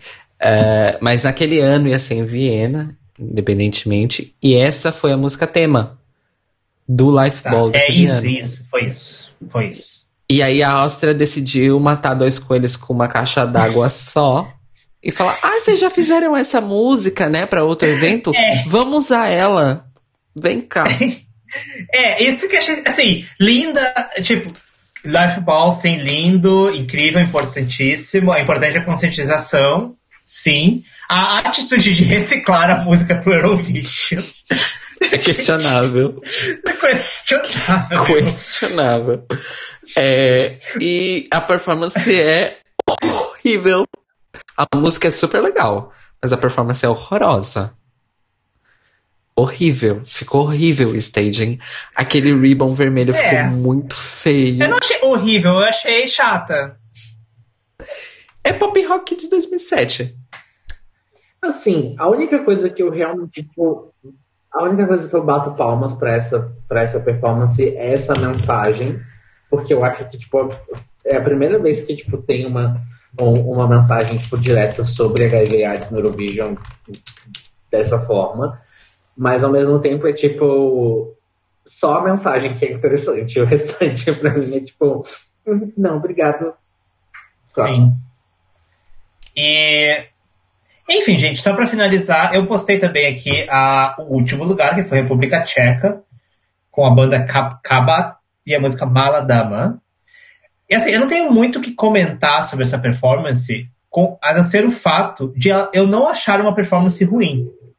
E normalmente, quando você olha os últimos colocados, você está esperando assim a atrocidade ter, do, da destruição. Assim. Você está olhando Aí eu olhei assim, ah, vou olhar o último lugar. O que, que aconteceu com essa gente que ficou só com um ponto? E assim, gente, isso não é ruim. É, não é bom, mas não é ruim. Assim, não é bom. Eu não acho que teria que ter qualificado. Mas, não é, mas assim, para a proposta, não, não, é, não é ruim. E, e assim, eu acho que para mim é só corrobora o que eu falei, assim do que antes. Que 2007, na verdade, teve uma seleção, não teve nada muito ruim, que eu achei super ruim. É, tipo, com exceção da Suíça, que a gente já comentou, e aparentemente a Áustria também. Mas não teve nada absurdo, assim. Esse que eu acho que eu achei. Não, não teve nada, tipo, horrivelmente assim que você queira, tipo, Ai, eu gostaria de ter desvisto é, isso. Ao contrário de 2009, né, não, gente? 2009 não, teve... Diferente de 2009. Nossa, gente. Enfim. Você Falando em 2009. Tá, então a gente vai passar para 2009 agora. Uh, só deixa eu comentar um pouquinho. 2009 já começou, foi quando começou a ter duas semis, né? Então, uh, eu separei por semis. Um, deixa eu lembrar. Nossa, eu misturei tudo. Tá. Uh, ah, tá. O que eu quero comentar estava na semi 2. Ah, uma coisa que eu acho importante comentar. Esse ano foi engraçado, porque nas semis foram os nove primeiros colocados de cada uma. Cada semi teve os nove primeiros colocados foram para a final. E aí o décimo país que foi para a final foi um país que foi votado pelo. Eu não lembro direito como é que foi. Eu olhei isso antes, mas eu esqueci. Porque, se não me engano, em 2009 foi. A final teve. Foi a primeira vez que voltou o júri para a final. Porque em 2008 era só televoto. Aí em 2009 foi metade júri, metade televoto, a final. E aí a semi, a semi continuou sendo só televoto, com exceção do décimo país, que o décimo país foi eleito pelo júri, ou por um júri. Uma coisa meio assim. Mas foi uma coisa meio assim. Tanto que, na semi 1, os nove primeiros colocados foram que passaram, e aí o décimo país foi a Finlândia, que ficou em décimo segundo no televoto. Então, o décimo colocado e o décimo primeiro, que ficaram uh, no televotos, o, ficaram de fora. O décimo colocado no televoto, que foi a, a Macedônia, ficou de fora. Porque entrou o décimo, o que foi do júri, na verdade. Nove escolhidos pelo televoto, mais um escolhido pelo júri. É isso. Então, só uma coisa. O Rui disse no chat que em 2008 já teve duas semifinais. Então, logo depois de 2007 já teve duas semis. Não foi sim, em 2009 sim. apenas. Sim, isso sim. Mas o que eu quis dizer 2009 Não, 2009 foi o primeiro que o júri voltou na final. Foi ah, isso. ok. Não, não, é que você falou em 2009 das duas Isso. semifinais, parece que já aconteceu isso mesmo. Olha, o Rui disse o seguinte: foi nove escolhidos pelo televoto, mais um escolhido pelo júri, e um desses escolhidos foi a mãe da Greta Gerwig. Quem estava representando a Finlândia. Mas, né? é, é, não, não, era a Suécia. É. Suécia. Nossa, Rui, é, mas então por que, que a Finlândia, que ficou em 12 no televoto, passou? Eu achei que a Finlândia tinha sido escolhida do júri. Porque eu tô. Enfim. Não, foi, foi. O escolhido de júri foi a Finlândia. Não, mas o Rui tá falando que foi a Suécia.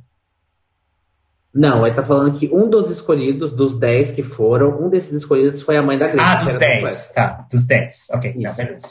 Não, não é, dos 10, pelo júri. Não, gatão. O que, ele não falou isso, ele falou que um desses escolhidos, então não foi Não, ele falou, ele, ele falou, ele, não, ele falou, mentira e enganei-me. Ele, enganou-se. Ok. Ele quis dizer o escolhido do júri. Então, na é, então, verdade, então, ele tá informações falsas pra gente discutir e criar tretas. Bom, o Rui comentou na última live que criar tretas é uma. É, é, é um, o que ele está aqui para isso. Enfim. É um esporte do qual ele é feito. Uh, enfim, gente, gente, então, semi 1 Uh, eu queria começar comentando. Eu vou começar comentando do meu, depois você pode puxar. Eu queria comentar da Macedônia, porque eu gostei muito da música. É o Bom Jovem da, Mace... da firma Macedônia. E eu gostei. Eu queria que eles tivessem passado. Melhor que Malta. Eu também. Eu queria que ele na final. O... Fala, Cis. Minha anotação sobre a firma Macedônia de 2009 é a seguinte. Odiei. Meh. Ah. Mas é um. Que absurdo. Absurdo. Absurdo, realmente. Absurdo. Você é ridícula. Você não sabe nada de música. Você não sabe nada de Eurovision. Alô. Agora é a Daniela Beck que fica saindo do quadro o tempo, o tempo todo. Ah, desculpa. Tá, o bom. Aí temos o Bom Jovem, a Gata de Montenegro, que também devia ter passado. Os bom jovem. O bom jovem. O bom jovem. Nós tivemos a Gata de Montenegro, que também. Mas... Ah, eu gostei da Gata de Montenegro. O que eu anotei foi o seguinte: a música é uma delícia e a performance é uma bosta. Ah, eu gostei. Ah, na performance é padrão, mas. Não, eu gostei da música, eu falei que a música é uma delícia. Um... Olha, era pra eu estar tá bebendo que vinho, eu esqueci de pegar meu vinho. Tô bebendo água. Que absurdo. Sim. Tá, e daí o que que a gente voltou? Uh... Ai, Ainda tem um nugget. Aí, ah, enfim, tem, agora temos que comentar, Caio Braga comentar sobre Andorra, Suzane Jorge, La, Lateva, Decisão, Get Alive. Comente La... sobre essa performance. Eu amei que você falou, você falou Lateva como se fosse uma palavra. Late, lateva, lateva Decisão. Lateva Decisão. É que, é que o meu, meu acento não é andorrano. Uh, mas seria, em Andorra acho que seria Lateva. Não, Lateva deci, Decisio. Lateva Decisio. No acento que eu escolhi, que é um acento barcelonino balear, seria Lateva Decisio. Enfim, catalão para vocês. É, Lateva Decisio. O que que eu coloquei aqui? Ah, pop rock romântico. Meh. A gente se esforça para mostrar catalão para a irmã que gosta de, que é, gosta de catalão e olha a reação que ela, que ela tem, né, gente? É isso, gente. Eu não vou mostrar mais nada. eu não gostei. Eu achei muito meh. Muito, muito meh. Mas também porque na época esse tipo de música tocava no rádio na MTV o tempo inteiro. E era a época que eu ficava assistindo MTV o dia inteiro. Nossa, então é eu saturei. Saturei. Saturei. Não dá. Não dá. Divinas, você chegou. Eu assisti e eu coloquei, tipo, na minha categoria de. Né? Então tá, gente, vamos começar a gungação? eu adoro que o Beck desistiu depois de dois meses. desistiu.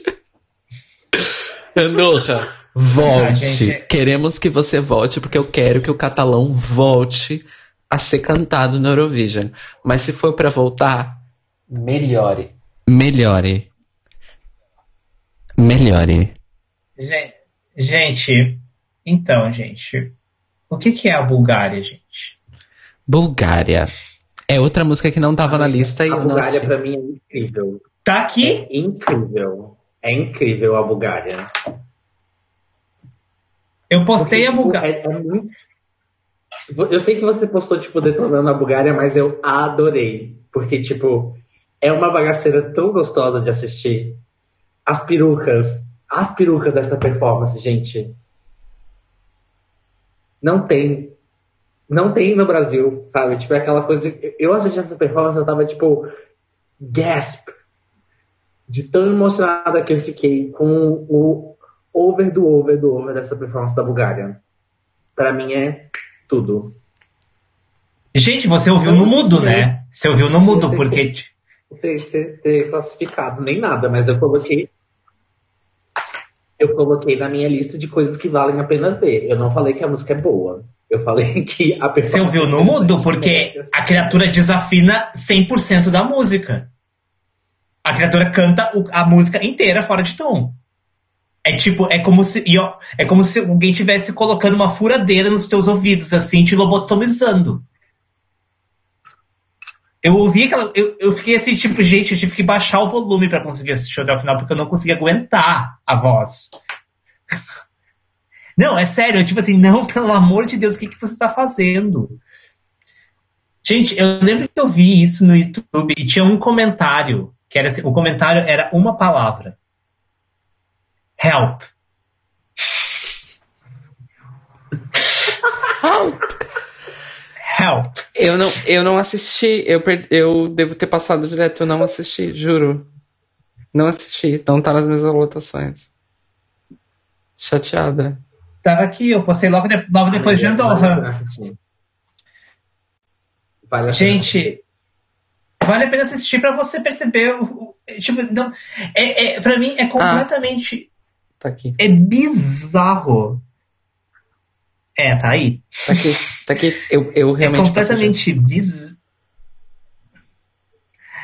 Assista depois, Cis. É completamente bizarro que isso veio dois anos depois de Water, em 2007. Com aquela performance incrível. Vocês lembram de Bulgária 2007, hum. com a menina dos tambores? Sim. Sabe? E daí dois anos depois eles mandam isso, é. gente. Amigo, mas o Eurovision é isso, é, é anos de luta e anos Mas a gente de... faz uma coisa mais linear pra gente, sabe? Pra gente poder. Não, não... Mas não é assim que as coisas Sabe, eu olhei assim, Bulgária, eu esqueci o nome da menina, mas falando assim, bafo, tava assim, incrível. Eu olhei assim, ah, bom, Bulgária, vamos ver o que mandaram, talvez não tenha sido tão bom, talvez não tenha sido tão bom. Beck, o Rui disse o seguinte: o Beck é mal com os cantores. Todos nós já tivemos a fase de transição da voz. O senhor ainda está a passar por ela. Não seja assim. Eu também passei por aquela fase dos falsetes afaltados seguidos por voz grossa. Eu concordo, eu... só que eu tenho uma diferença. Eu não piso no palco do Eurovision no, enquanto eu tiver transição de voz. E ele disse o seguinte: não, se a gente não comentar. O áudio da Divina tá atrasado, por isso que eu tô falando por cima dela. Só queria deixar isso claro, não é de propósito. É... Perdão. O... Não, eu peço desculpas. Só uma, mais um comentáriozinho do Rui. Ele disse que se a gente não comentar a, a desqualificada, a NQ, da Geórgia 2009, ele vai surtar. E pelo que eu tô vendo aqui na lista, ele vai surtar. Não, mas eu posso comentar, então. Mas é que tá na Semi 2. É, a gente tá falando da Semi 1, Rui. A gente tá falando da Semi 1. Depois... Gente, Georgia 2009. Ah, sim, é, então, então não sei o que, que é. Deixa eu ver. Eu assisti todas. Agora fiquei curioso. O que, que é, Georgia? Eu assisti todas, mas eu não lembro dessa. Eu não assisti gente, todas. Não. Ah, ele tá trolando, gente. Não teve Georgia. Eu acho que ele te trollou, ele te trollou porque você sempre fala. O quê? Divina tá fazendo um protesto. A Divina ficou, a Divina ficou puta. Fazendo um protesto. Eu tô com cara de palhaça, por acaso, caralho? Hoje não.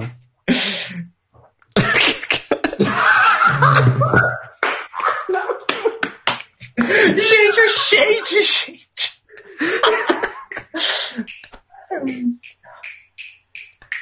Yes, bitch, work!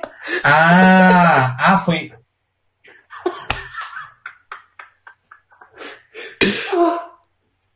Ah, é a música desqualificada no sentido que não entrou. Ah, entendi, Rui.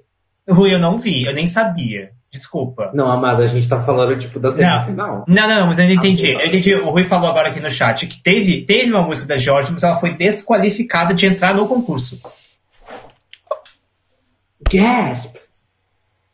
Entendeu? Eu não, conhe... eu não sabia, Rui. Eu olhei aqui nos, nos performances, estou usando aqui o Vision World e não mostrou a Georgia, então eu não sabia, Rui. Desculpe. Acontece, mas eu gostei da história. Ele disse que é, ela tinha o título We Don't Wanna Put In, num tempo em que a Rússia estava a invadir a Geórgia. Enfim, a última da semi que eu queria comentar é a República Tcheca, que ficou com zero pontos. Um absurdo. eu, sabe qual foi meu comentário sobre isso? Eu hum. coloquei assim: zero pontos? I call racism.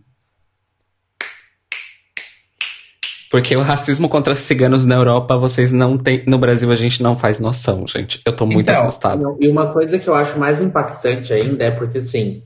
É na República Tcheca, ao mesmo tempo que eles têm uma grande parcela da população que é, que é cigana e que é tipo, descendente de, de povos ciganos, etc., existe um preconceito gigantesco, assim, tipo, que eu vi, assim, tipo, ao vivo, presenciei isso enquanto eu estava em Praga, sabe? Então, para mim, tipo, ver um ato desses, que é literalmente um ato high camp, enaltecendo, tipo, todas as coisas lindíssimas visualmente que, que a cultura cigana tem a, a, proporcionar, representando a República Tcheca, foram coisas que deixou, me deixou muito impactado e eu acho que é tipo um absurdo sem precedentes dessa música ter ficado com zero pontos. Por isso que eu disse I call racism. Tipo, total. Sim. Assim, eu nunca é, tinha assim, visto nenhuma representação de cultura romani no Eurovision. Essa foi a primeira vez. É meio. É, é, é, eu concordo, porque assim. Ah, se qualificar, eu diria que não, quali não era para qualificar, mas. Mas é isso, né, gente? A Suíça com Vampires era live e não ficou com zero pontos em 2007. Então por que, que isso ficou com zero pontos em 2009? Né? Então. Pois. Porque vampiros são brancos. Vampiros são brancos. Não, engraçado, né? Não deveriam ser, porque são da Romênia, né? Mas. Foram embranquiçados. Foi uma coisa que foram embranquiçados, né, gente? É porque eles estão mortos. Por isso que eles são brancos. Né? Acho importante. Amém. Inclusive, assistam What We Do in the Shadows, a série. Melhor série de comédia da atualidade. Nossa, não assisti ainda. Não Pelo amor, faça-se esse favor, Cis. É tudo. Tem. É tipo, é laugh out loud hilarious. Tem, a série foi esse ano que lançaram. Não, ano passado, já tá na segunda temporada. Ano passado? Ah, já tá. Ai, já acabou tá a segunda temporada, na verdade. Tá na Netflix? Netflix? Não aqui, eu assisti no Streamio. Pirataria, 100%. Tá. Enfim, gente. Uh, Semi 2. Tá. Um, primeiro, Divina, você quer comentar alguma coisa que não comentei? Já que a gente tá. Puxa você agora. Amiga, é porque eu não tenho. Você não, não, dividiu, mas tudo bem. As coisas que a gente não. não... Mas as, as próximas, as, as únicas outras performances que eu gostaria de comentar desse ano são a da Sérvia e da Eslovênia, que eu acho que elas são da segunda noite. É, não, a Sérvia então. Fala da Sérvia. Eu não botei a Sérvia, mas eu lembro que foi a Tipela. Então, eu gostei muito da música, muito da música. É, eu acho que vale a pena se anotar aí para assistir depois. Porém, o staging é muito confuso. Tipo, é so many things going on, girl. Like, why? You know? Ah, mas é, mas, mas é aquela, é o trope de, é, é uma música de trope de Eurovision, né? lembra da, acho que foi a Armênia 2007, que teve tudo acontecendo no palco, sangue, luz e fogo, sabe? Que a gente não entendeu, e aí ficou top 10. Então, é, tipo, ela foi, foi isso, né? Bem isso. Ah, tá. Antes de começar da Eslovênia, eu queria só falar da Irlanda. Que Ai, gente, é, é pop punk. Sim, se você chegou a ver, Irlanda. É que você não gosta de pop punk, né? Então, aí que eu anotei. As gatas são fierce, mas a música não me faz morrer de amor, não. Mas ah, o Rui. Mas o Rui disse que é o hino injustiçado dele. Ah, eu, eu, concordo, eu achei lindo. Eu gosto de etc. E eu acho bem melhor que, por exemplo, deixa eu ver. Ah, eu não lembro das outras que passaram. Ah, bem melhor que a Albânia, por exemplo.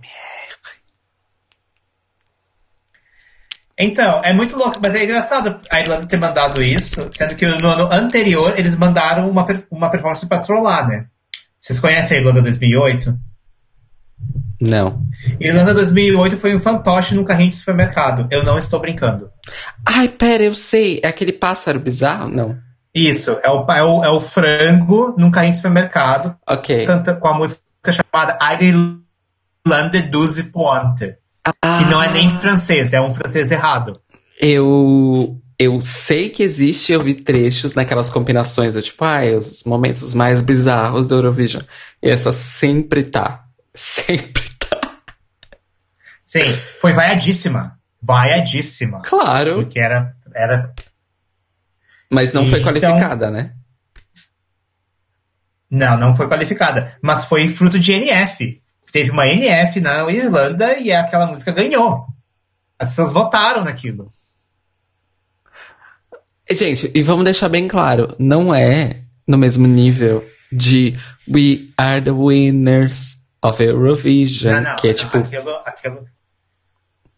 É maravilhoso. É. Ou mesmo Eurovision do Telex nos anos 80, que também é icônica. Não essa. Enfim.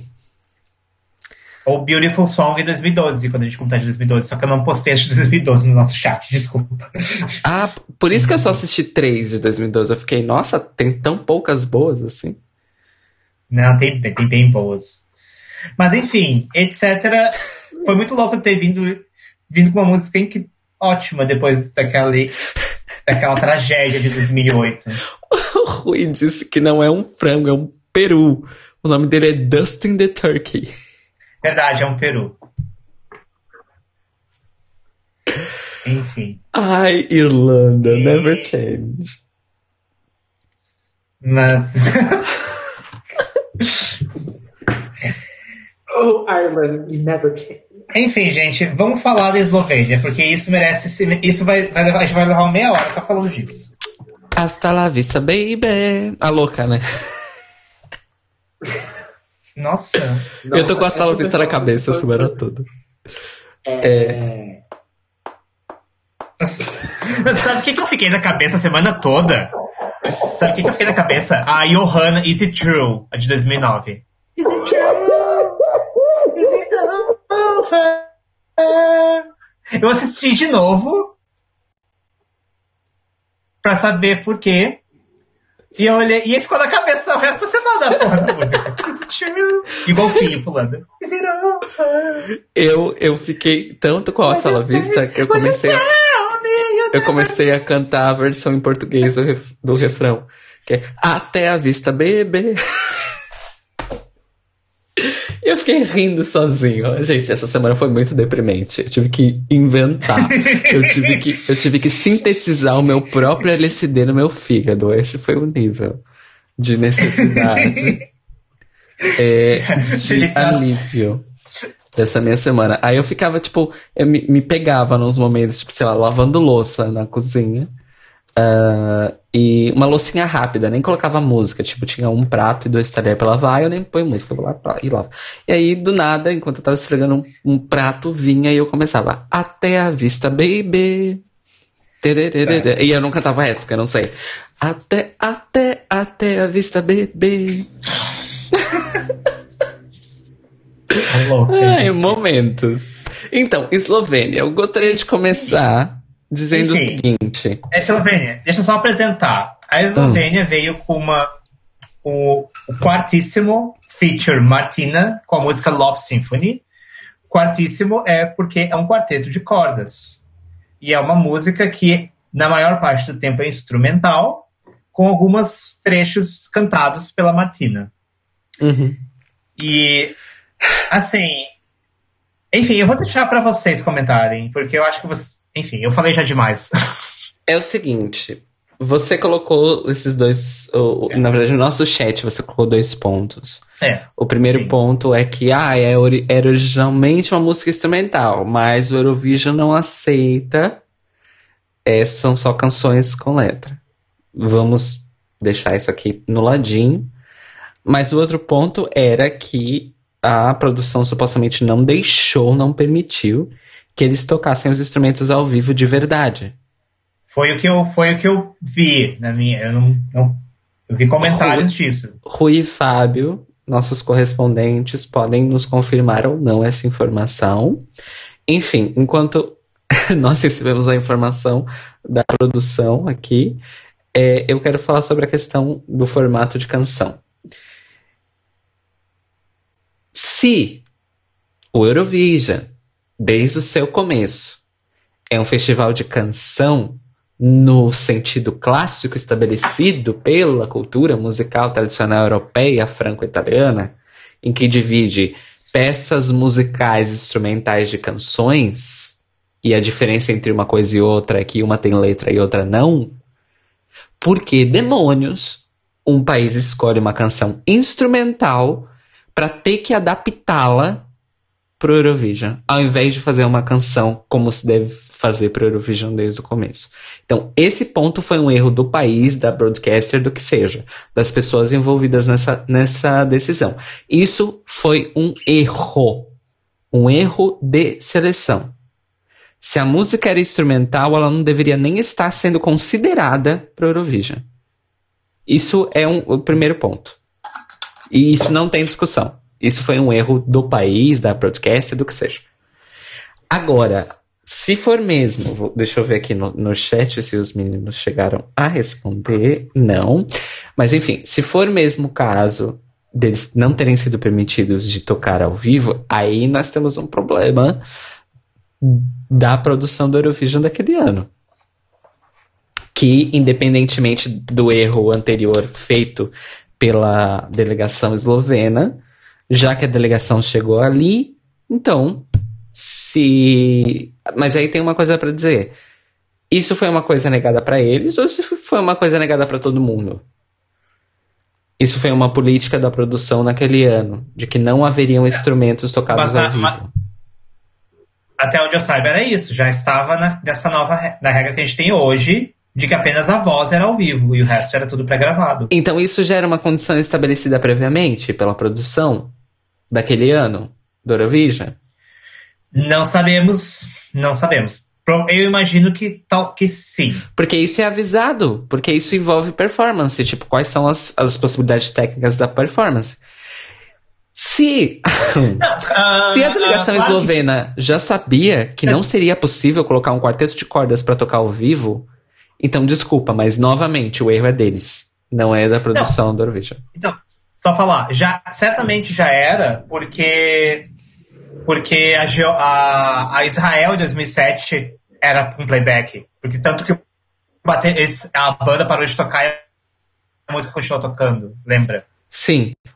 O Rui, o Rui diz então, o seguinte: a regra dos instrumentos é, acabou quando a orquestra acabou. É, eu não sei quando é que a orquestra acabou, mas eu claramente em 2009 já não tinha mais. Então. Sim. Uh, mas então, é. mas certamente porque eu estava falando aqui, não sei se você viu, ouviu o que eu falei, mas em 2007 a performance de Israel lá do Google Bordello, eles param de tocar os instrumentos e a música continua tocando. Sim, então, eu comentei certamente isso. já tinha. Ah, tá. Eu não ouvi. O seu vídeo tá meio. Às vezes ele trava um pouco. O de vocês também. Pois, às vezes, é, às vezes você. Mas não é a conexão da internet, é o processamento do meu computador mesmo. Infelizmente. É... E a orquestra acabou lá para os, no, os 90. Eu sei que em 95 ainda tinha, porque em 95 ganhou a música quase instrumental da Noruega, né? O Nocturne. Não sei, não conheço. Mas. Ganhou, é. Hum, mas eu lembro de algum Eurovision Again recente que ainda tinha orquestra. É, e era dos anos 90. É, então, assim, em relação à música e ao ato, maravilhoso. É tudo absolutamente maravilhoso. Eu amo. Eu amei, amei muito. Eu amo um, bom Eurodance com cordas. Eu amo qualquer música com arranjo de cordas. Se essa música for muito ruim, eu não gosto. E não, não foi esse o caso. E eu amei, gente. Eu dançaria isso na boate doido. Faria vários, várias danças contemporâneas. É, amo. Amei, amei, amei, amei. Deveria ter passado. Deveria ter passado. Divina? Posso falar? Pode. É, assim, além de, todos os erros que eu acho que, que o país cometeu a escolher essa música, eu acho que tipo tem algumas, algumas questões em termos de performance que poderiam ter sido é, mais bem arrojadas para poder fazer essa música ser mais, mais bem, bem, bem quista, assim. Eu gosto muito da música, eu gosto muito de como eles, eles conseguiram unir a questão do instrumental com as partes cantadas. É, eu acho que a Martina tem uma voz linda, mas eu acho o staging, tipo, horroroso. É muito, muito, muito, muito difícil assistir essa performance para mim, porque, tipo, parece que, tipo, tudo que tá acontecendo no palco, eles estão matando a música, sabe? E, e, e, é aquela coisa assim, né? Tipo, quando é uma música que tem é, partes instrumentais tão marcadas, tão importantes, o, o, o instrumentista que tá fazendo, que tá, que tá ali, tipo, tocando, mesmo que sem, sem, sem estar é, tocando ao vivo, ele precisa ser um performer também. Tipo, ele precisa entregar a performance, sabe? Tipo, por mais que, tipo, só, tipo, Alexander Rybak, sabe? Tipo, o violino dele não tava microfonado. Mas a gata tava lá, tipo, metendo o pau no violino, não tava? E você sentia ali, tipo, a, a emoção do, do, do, do, do coisa do violino, mesmo o violino não estando ao vivo, assim. Então eu acho que, tipo. É isso. Eu gosto muito. Para mim é uma performance muito boa. É uma, é uma música muito boa. A performance deixa muito a desejar. E eu acho que ela poderia ter sido pensada de outras formas para melhorar a música em si. É isso. É. Não, eu. Enfim, uh, eu. Só comentando aqui do chat, eu, uh, a NF já tinha vocal, sim. Uh, eu procurei, eu tentei achar, procurei tá, se tinha alguma versão só instrumental. Mas isso é verdade, a NF já tinha vocal, e o vocal era em esloveno, na verdade. O nome da música era Sinfonia, em esloveno. Uh, mas para mim, tipo, eu, talvez, talvez a própria composição já tivesse vocal desde o início, mas para mim, claramente, é uma música que. Porque eu, eu comparo muito com Nocturne, que foi o vencedor da Noruega em 95. Nocturne Secret Garden era uma, era uma música instrumental e eles chamaram uma soprano para botar umas palavras no início e no fim. Só botar umas palavras. Não, ela canta, maravilhosa. Mas a música, não, não, é, é a soprano arrasa, mas é bem, são trechinhos no início e no fim só. O, o grosso da música é um instrumentalzão lindíssimo, lindíssimo. Só que em 95, em 95 era ao vivo, orquestra e tudo. Então, para mim, isso traz toda uma diferença. Sim, tirando os fatos de sim serem erros de decisão por questões de saber as regras do concurso e tal, que o cara comentou, que eu concordo, que eu não tinha parado para pensar nisso. Para mim, assim, eu fico com pena, porque essa é uma performance que eu tenho, que se eles estivessem tocando ao vivo, provavelmente ia ser muito melhor. Provavelmente Tipo, sabe? Eu acho que o. Eu acho que o que a Divina comentou que a performance deixou um pouco a desejar. Eu imagino que isso tenha sido pelo fato de eles não estarem na vibe de ficar fingindo. Se eles estivessem tocando ao vivo, realmente talvez tivesse muito mais emoção, ia ser muito mais incrível. Um, e, eu, e o que eu fiquei pensando é que, tipo, devido a essas regras do Eurovision, isso é uma coisa que a gente nunca vai ver. Pelo menos não enquanto as regras continuarem desse jeito. E a gente já teve isso no passado. Por exemplo, Noruega 95, que é incrível. Então eu fico com pena que a gente não vai mais ter isso, pelo menos não no futuro próximo. Sabe? Um, era isso que eu tinha para falar, assim. Então, é isso, para mim pareceu assim, se fosse uma coisa ao vivo, isso por, talvez seria qualificado, que seria, que seria uma coisa incrível e seria, sabe, uma coisa linda de ver, assim, no, na, na, final do ano. Mas é isso. Mas eu concordo com, essa, com a perspectiva de, do Cairo, da Cairo, no sentido de essas são as regras, você tem que ser, você sabe quais são as regras desde o início, então você não pode mandar uma música, como por exemplo, você não pode mandar uma, nem cogitar mandar uma música que é instrumental. Mas fica aí o questionamento. Fica aí o questionamento. 2012. Não, calma. 2009 ainda tem mais umas coisas. Eu queria comentar sobre a, a, a Holanda, que é horrível, é horroroso, um negócio horroroso, com a música Shine, do trio The Toppers, mas um deles eu pegava fácil. O primeiro que aparece, eu o também primeiro. pegava. É... Vocês viram? Eu, eu, sobre esse eu quero comentar uma coisa, sobre The Toppers. É, eu quero um daqueles ternos brilhantes para mim. É, e eu achei que eles, a performance inteira é uma, uma pegada, uma energia daquele meme do, do ator mais velho vestido de adolescente chegando. How do you do, fellow kids? Pra mim, isso é, é, é a energia dessa performance. Essa pra mim é a energia dessa performance.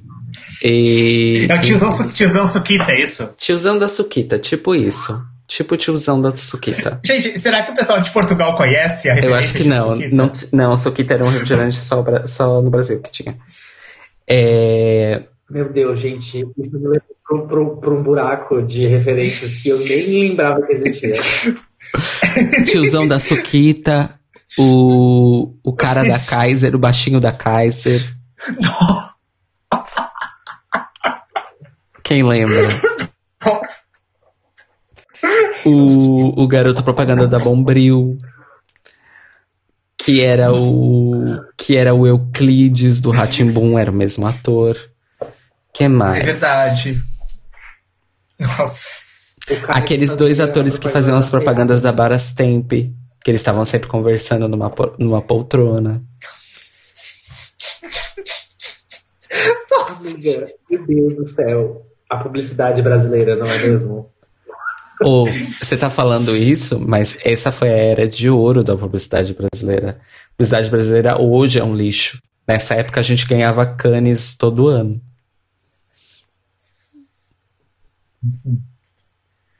Nossa. Eu não tô brincando. Enfim, eu tô falando é... a realidade factual das coisas. This is not a joke. I'm not joking, bitch. O, o Rui comentando que os toppers são famosíssimos na Holanda. Olha. Ai, olha Eles são gente. topper na, na Holanda. Nossa, gente. Aquele primeiro topper, he can top me anytime he wants. Or bottom, I don't care. I'm versatile, bitch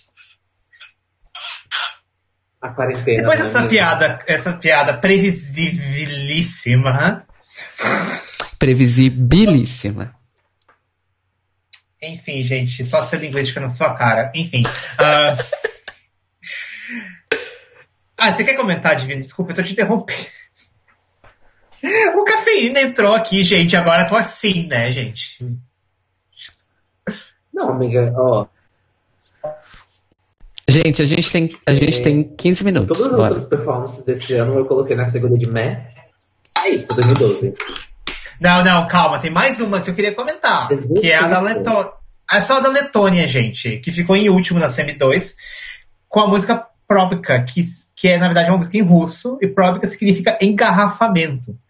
Por que, que eu queria comentar sobre essa música? Porque a música, ela é uma coisa meio loucura mas se existe uma música sobre engarrafamento, sabe? Seria, tipo, realmente a música traz muito essa sensação. Olha, eu comentei aqui que eu amei a música, mas a performance é bem suspeita, sospeitosa. Ah. Bem suspeita. E eu pegava. E eu pegava o Intars, gente. Pegava. Dava uns, o vocalista? Nossa, várias Sim. vezes. Na verdade, eu acho que o meu troféu do meu, o meu o troféu meu cu deste ano foi acirrado, mas acho que vai ficar com o primeiro topper. Porque se ele me pegar com aquele casaco que eles estão usando, com aquele terno de brilhantes que eles estão usando Nossa. na performance, tudo para mim. Tá. Enfim, 2012, uh, ah, na semi 1. Tá, o Divino, ó, fica aí o, para você seguir. Na Semi 1, 2012, nós tivemos não qualificando Suíça, Finlândia, Israel, San Marino, Montenegro, Letônia, Bélgica e Áustria. Você quer começar comentando sobre o quê? Assim, é, das performances que eu achei muito boas, nenhuma dessas.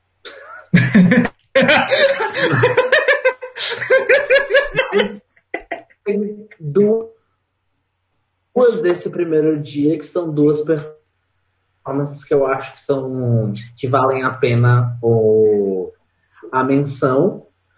Uma que é a performance de Samarino, da Valentina Moneta, com The Sim. Social Network Song. Sim. E eu acho que é uma coisa muito, muito muito incrível da gente parar para refletir sobre os partir de 2012 dessa coisa, porque a gente está em 2020 agora, a gente está vivendo uma era já conectada, mas quando a gente olha em retrospecto, é muito interessante compreender como que os artistas mimetizaram essa nova dinâmica de relações, não é mesmo? Então é muito interessante ver isso sendo representado no Eurovision. Porém, a música é qualquer coisa, a performance é bem qualquer coisa e ela é um pouquinho cringe, eu diria. um pouquinho cringe? O nome da música era originalmente Facebook. Mas obviamente que eles não podiam usar. E daí tiveram que trocar. Por causa das regras do Eurovision. O Eurovision não permite que você coloque marcas nas. E foi a primeira das 497 performances de Valentina Moneta no Eurovision. É... A única cantora de San Marino. Ela é a, não, a louca. É... Eu anotei aqui o seguinte: Cringe Fest, Expresso da Bagunça Quente e musical de colegial Realness. Resume tudo isso para mim. E o meu. Minha coisa favorita da performance é o notebook no palco. Sim.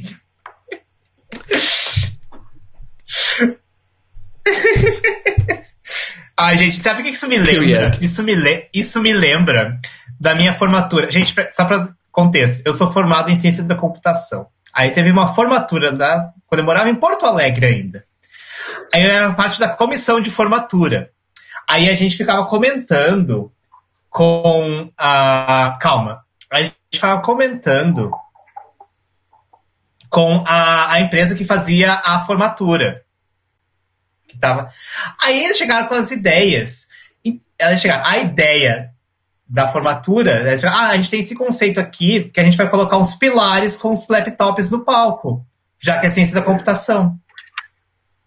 A empresa que ia fazer a formatura veio com esse conceito pra gente. já é computação, né? Vamos colocar isso foi antes ou depois desse Eurovision? Isso foi antes. Antes. Não, não, pera. Não, foi depois. Foi, foi depois, foi, de, foi depois. Foi depois, porque foi depois. Eu, eu, tenho o convite da sua formatura ainda. Foi 2009, foi final de, início, final de 2009, então foi depois. Ou seja. Então. foi antes, amigo. O Eurovision foi depois. Ah, é verdade, isso foi 2012, a gente já tá em 2012, então isso foi antes. Ah, tá, já tá. É, verdade, verdade, verdade. Verdade. Tá certo. Tá vendo? Copiaram o conceito da sua. Copi... Não, gente, mas no fim, no fim, eles chegaram com as duas propostas. Ah, a gente pode fazer uma proposta tradicional mais genérica, ou com panos e luz, ou uma proposta mais do tema do, do curso. E o tema do curso era laptops no palco. Aí ele chegou, então acho que a gente vai ficar com a mais tradicional. Mas o convite de vocês era muito fish. É porque o convite não foi da, da, A gente não contratou a empresa que fez o evento, né? A gente contratou separado. Era muito fish. Gente. Eu tenho até hoje. Enfim. Mas eu queria comentar, Valentina Moneta, essa foi a primeira das. Ok, falando mais sério agora, das quatro performances de Valentina Moneta, que é uma cantora sambarinense. E é muito bonita a história. Ela tentou em 2012, não qualificou. Chamou. Fala. É porque assim, o Rui nos deu aqui um nugget que vale a pena ser comentado. Que ele disse o seguinte: não é o primeiro computador no palco do Eurovision. Dina D com a música UA Just a Little Bit, representando o Reino Unido em 1996, tinha um PC no palco, mas eram obrigados a ter porque os instrumentos usados tinham que estar em palco e a música tinha sido feita num PC.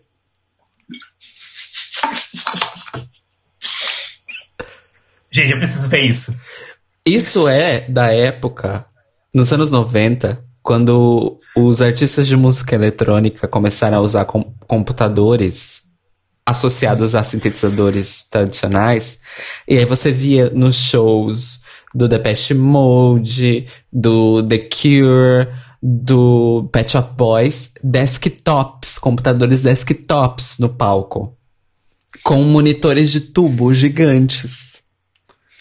Isso era comum nos anos Sim, 90. Eu, eu, eu abri. É muito bom. É muito bom. Eu recomendo muito que vocês assistam. O quê? 96, Reino Unido? Tá, eu vou assistir, a gente vai assistir depois. Eu amo. amo a Heaven. É. Enfim, Valentina Moneta, que tentou em 2012 não qualificou. Tentou em 2013, ficou em 14. Tentou em 2013, ficou em 11 com a melhor música dela, Chrysalid. E finalmente em 2014 ela ficou em décimo e qualificou para a grande final com a música Maybe. Palmas para Valentina Moneta. E depois em 2017 ela voltou com a pior música da história. Olha, Agora voltando aqui a The Social Network Song. Uhum. Gente, é, isso para mim é uma música que estaria numa, em algum filme do Disney Channel sobre os perigos da internet das redes sociais e tipo um filme educativo do Disney Channel sobre uh, como o bullying, o cyberbullying pode afetar as nossas vidas. E aí tem a, a música de introdução do filme é a The Social Network Song. Para mim é isso.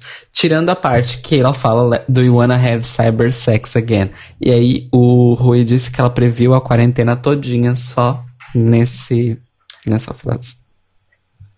Gente, Valentina Moneta é rainha, ela é evidente, ela é a dona do universo. Precursora. Precursora. Gente, ela participou, ela, ela participou quatro vezes. Ela é uma das recordistas de participação do Eurovision, gente.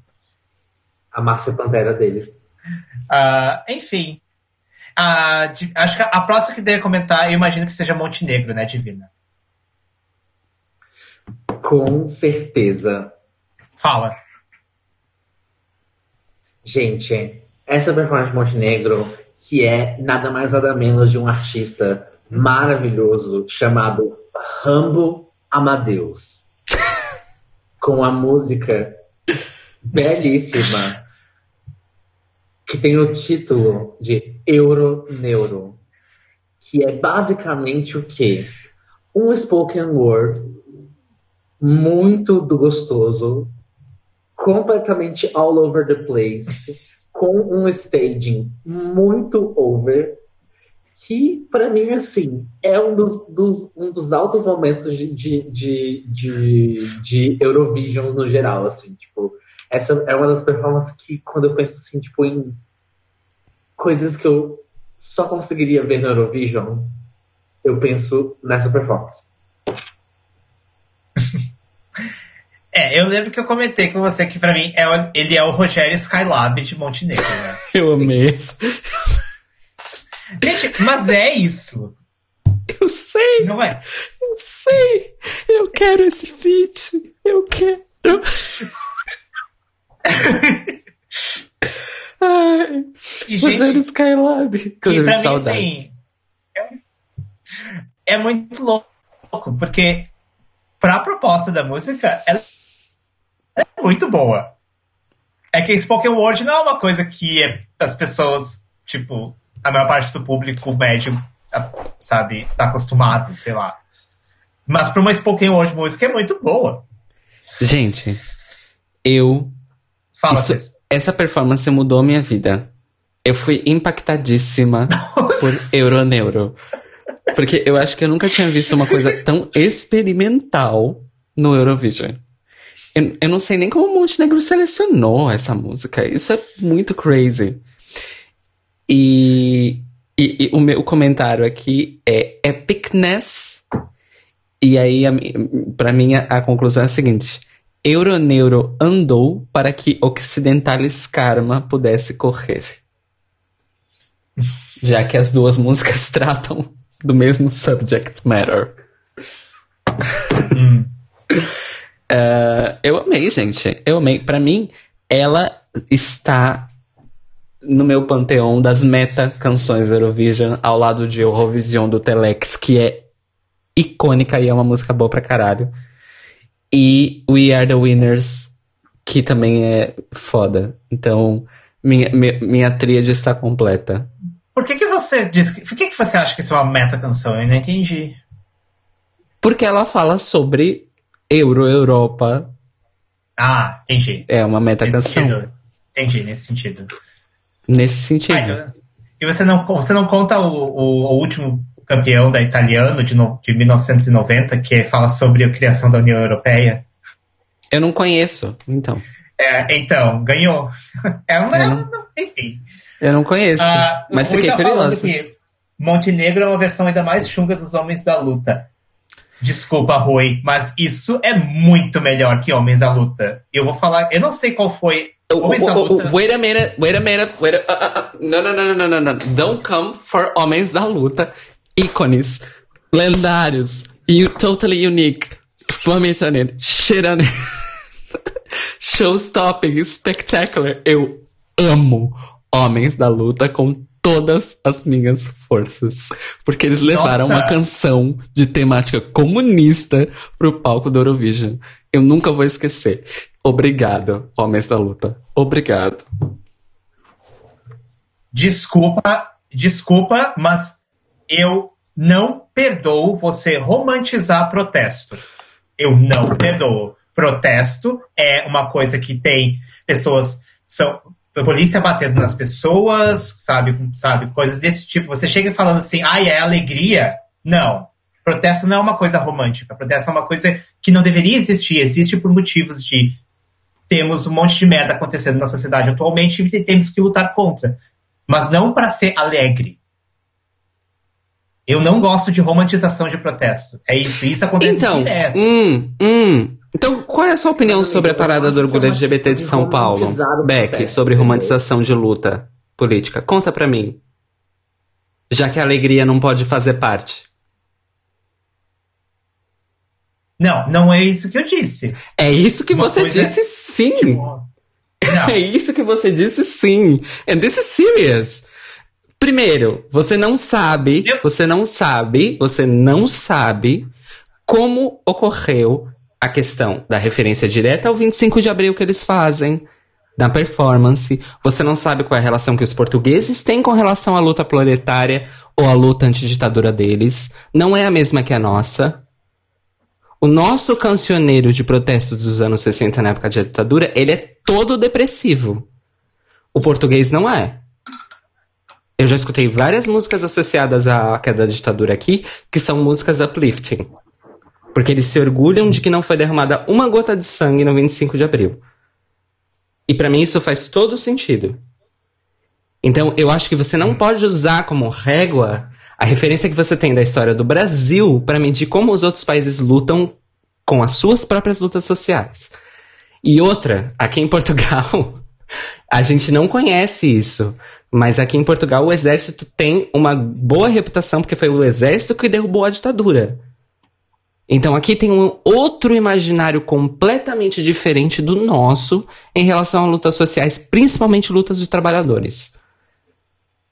E outra coisa, não vamos esquecer que é uma marca de todos os países colonizados que tudo para nós vem com sofrimento. Aqui na Europa a relação que eles têm também é outra. Na Itália também tem uma tradição de cancioneiro alegre associado à luta proletária.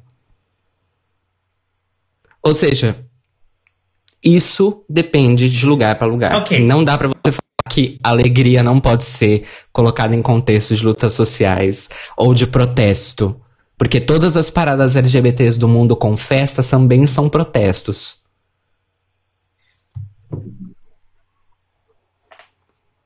E além do que a luta e a alegria é uma música boa eu... pra caralho. Enfim, fiquei eu... puta. Ok, eu, eu, eu... Fiquei. Eu retiro o que eu disse, então. Mas você. A única coisa que. Mas, assim. É que eu realmente não gosto de romantização. Não estou dizendo que talvez o Homem da Luta vocês tenham razão. O Homem da Luta não, o Homem da Luta não tenha sido um exemplo disso. Mas quando você, eu falo de romantização de protesto, você sabe do que eu estou falando.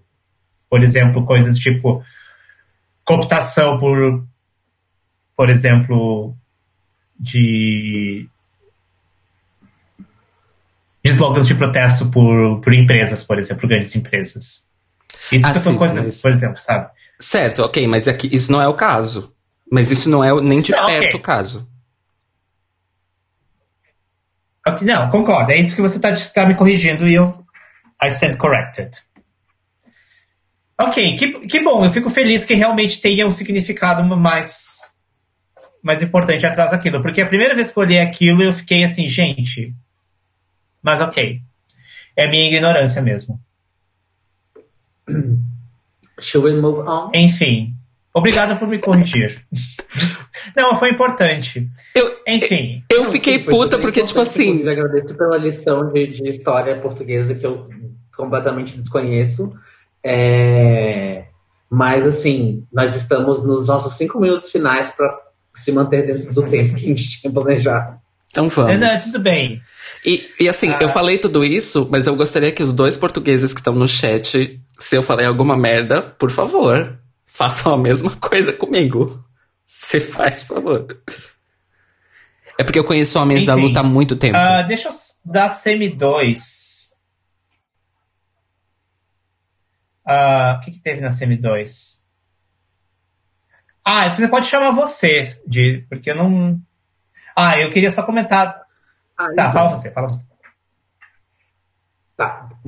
Acho que para mim, da, das performances dessa semifinal, a melhor disparada, assim, é tipo, aqui eu fiquei tipo, hum, deveria ter qualificado, gostaria de ver essa gata na final, que é a performance da Bulgária, com a Sophie Marinova, com a belíssima canção Love Unlimited, que para mim, assim, tipo, a gata é bonita, a gata tem a voz, a gata tem o carisma, tem a presença de palco. Eu acho que foi muito. Eu não sei se, tipo, se foi uma coisa, tipo, corajosa. Ela, tipo, estar no palco numa música, que é, tipo, super dance, e ela está completamente sozinha. Ou se foi uma coisa do tipo, sei lá, tipo, os meus dançarinos pegaram sarampo e eles tiveram que, tipo, ficar na Bulgária, não puderam chegar até aqui. Porque o que, a impressão que me dá é que essa performance poderia ter sido muito forte se tivesse mais props, um staging melhor, assim. Não que a gata, tipo, não sustentasse. A gata, tipo, é, ela arrasa muito, assim, mas a gente sabe como o Eurovision é, a gente sabe que a gente gosta de uma frescura ali, e pra mim podia ter tido mais um babadinho ali para poder é, complementar a performance. É isso. Ok. Eu, eu achei. Eu, eu concordo, eu achei que ela ficou meio sozinha no palco. Não, tipo. Um, mas é isso, ficou em décimo primeiro, né, gente? Quase qualificou. Um, eu gostei da música também. Acho melhor, por exemplo, que a Noruega, que qualificou. Uh, ou melhor que Malta também. Mas para mim, já postando para a próxima, para mim o maior crime dessa semifinal, crime, crime, crime, crime, foi Filipa Souza, com Vida Minha, representante lusa, não ter qualificado. Porque é muito lindo, é muito lindo, é uma música lindíssima, é uma performance lindíssima. Eu que vivo reclamando que Portugal não manda performances com impacto, isso para mim, sabe, é o que. Para mim, isso, isso, isso tem impacto. E o que eu fico mais puto para mim é que, assim, o setup do, do, do, do stage da, da Filipa, ele é muito parecido com o setup de Balkan Ballad. Tudo bem que não é, obviamente não é uma Balkan Ballad, mas é o setup, tipo, ela com backing vocals interagindo. Várias Balkan Balas passam, qualificam, ficam top 10 com aquele mesmo setup, com aquele mesmo stage. E aí Portugal não qualifica. Por quê? Porque Portugal não tem 247 países em volta para fazer um block vote. Sabe? Não que eu esteja criticando as Balkan Balas, não que eu esteja criticando eu adoro Balkan. Você sabe que eu adoro Balkan Ballads. Eu adoro esse tipo de staging. Mas esse staging da Filipa era, é, é, é, sabe, é no mesmo nível das melhores Balkan Ballads que eu já vi no Eurovision. Por que, que isso não foi pra final? E para mim a única explicação que tem é essa, é que não, infelizmente não tem o poder do Block Vote. E eu fico com muita pena, porque isso merecia muito estar, tá no, estar tá na final. É um crime, é um crime que fizeram. É, desse ano de 2012, a, a performance de, de Portugal e da Bulgária foram as únicas duas que eu classifiquei como, tipo, tops das tops, maravilhosas, incríveis e perfeitas, e, enfim. E, e aí eu coloquei o San Marino e Montenegro é, na categoria de que vale a pena ver. É, eu também coloquei a Geórgia nessa categoria de que vale a pena ver, simplesmente pelo fato de que a Georgia é uma performance de uma POC muito over the top, com um setup muito over the top, que a gata, tipo, a gata canta, a gata toca um tambor, a gata senta no, no, no piano. Então eu acho que é uma performance assim, tipo, é um, vale a pena assistir do Eurovision. Sim. Enfim. E acho que é, e assim, eu só queria comentar na, também da, da Holanda, que foi a 2012 foi o último ano que eles mandaram merda. e eu, porque a grande volta da Holanda aconteceu no ano seguinte, em 2013, com a maravilhosa Nuke. Mas esse ano eles mandaram uma mulher com um cocar de índio americano, né, gente? Eu não vi isso. É, eu não postei porque eu. Eu, eu tô quieta porque eu, eu só vi Enfim. três performances de 2012. É porque, é porque eu, eu parei de mandar porque eu vi. Tipo, eu acabei indo dormir e esqueci de postar no nosso chat. Mas, nossa, gente, é horrível a Holanda. É horrível. Eu olhei assim, ai, gente, não acredito que vocês estão fazendo isso. E, e também acho que vale comentar que, acho que, se não me engano, foi a última vez que a Eslováquia participou que ficou em último. Com uma música que não é ruim, não. É um bom jovem de novo. Os bom jovem não, não tem vez no Eurovision. O bom jovem da, da firma Macedônia não passou. E o bom jovem da Eslováquia ficou em último, gente. Não, a Europa não gosta do bom jovem. E nem dos seus clones. É, os bom jovem não tem vez. Um, enfim, Gente, o Rui dizendo que o Festival da Canção de 2012 foi uma cagada. Gente, mas ela é tão maravilhosa, Filipa, gente. A performance é incrível. Não, ele disse que foi uma cagada de conceito. Porque teve várias questões. Ele tá dizendo aqui: cantores foram escolhidos por casting e atribuídos a compositores aleatórios e tinham ah. obrigação de toques de fado, elementos de fado nas canções, porque aquele foi o ano em que o fado foi anunciado como patrimônio da humanidade. Ah, e ela disse, e ele disse que ganhou o melhor pack, ah. ou seja, o melhor pacote dessas, dessa mistura que a, a RTP jogou aí pra galera.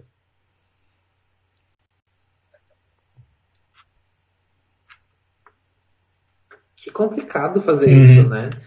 É Mas é isso, gente. E já tá passando um pouquinho do tempo, então eu não tenho mais nada para comentar. Fica aí o meu minha correção com os homens da luta. Eu vou, eu vou pesquisar melhor, então. Olha, tem mais uma questão aqui sobre homens da luta. Não é questão, é uma informação, desculpa. O, o Fábio disse o seguinte: é, eles, os homens da luta andavam a cantar a canção nos protestos da geração Rasca na altura. Inclusive, o vídeo de luta, A Luta é Alegria é uma compilação deles em vários protestos da época. É, e o Rui disse o seguinte também: para além disso, enviar uma canção sobre direitos dos trabalhadores quando estávamos a ser intervencionados pela Troika e pela União Europeia, liderados pela Alemanha, a própria Alemanha. Ou seja, ah, é verdade. tem várias camadas envolvidas. Okay. I stand corrected. E talvez. Eu vou olhar, mais, eu vou olhar de novo com mais calma. E não vamos esquecer que a Luta e a Alegria dos Homens da Luta ganhou o Festival da Canção para estar no Eurovision. Isso Cara... significa alguma coisa. Né? Não podemos esquecer. que mais? O Rui disse para ouvir Amor Maior, também conhecida como O Amor é Maior do que a Vida, na versão da banda Amor Electro. Sim. Ah, eu, eu acho que. Não tem um Quest que chama Amor Maior? Jota Quest, gente. Hoje a gente tá boa no. Hoje a gente tá boa no, Hoje...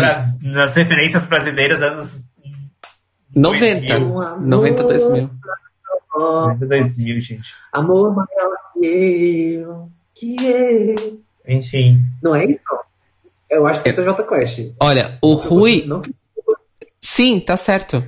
O Rui disse o seguinte: os homens da luta ganharam o televoto com 25% dos votos entre 12 canções. Ok. Uau! I was not expecting that. Foi, la foi de lavada. Caralho. Porra. É, amores. Hum. Eu. Sabe, então, sabe o que eu acho? É que eu acho que 2011. 2011 é um ano que eu não gosto de nada. É que eu, é que eu, eu descobri uma coisa. 2011? Sabe, 2011 que me deixou mais puto ainda. Sim, Homens da Luta foi 2011. Ah, sim, claro. É que a gente tá falando de 2012. Foi 2011. É, 2011 uh, foi um ano horrível, mas eu fiquei ainda mais chateado, porque eu descobri quem que tinha que ter ganho. Quem tinha que ter ganho não, não qualificou. Quem tinha que ter ganho era a Bulgária, com a Poli Genova, com a música Nainá. Incrível! Eu não acredito. Eu não, eu, quando eu li aquilo, gente, tá aqui o vencedor de 2011. Eles nem qualificaram, porque a música não era em inglês. Não, assim, o problema é que às vezes eu tenho medo de, de ir atrás das referências que o Beck dá, dar o play e ser tipo apenas uma farofona.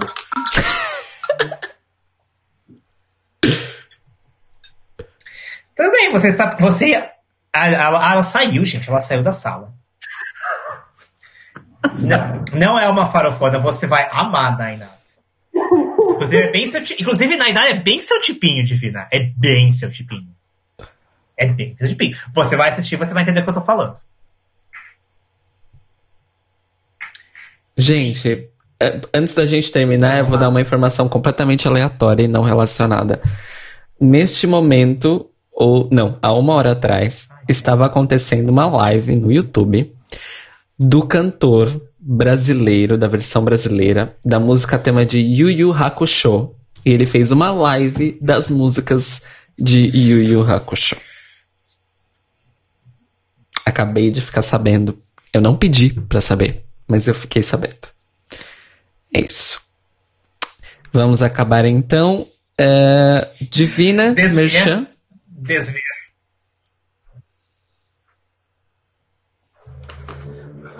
Bom, amadas, muito obrigado por mais esse, essa noite maravilhosa, podendo compartilhar com vocês estes momentos tão incríveis sobre Eurovision.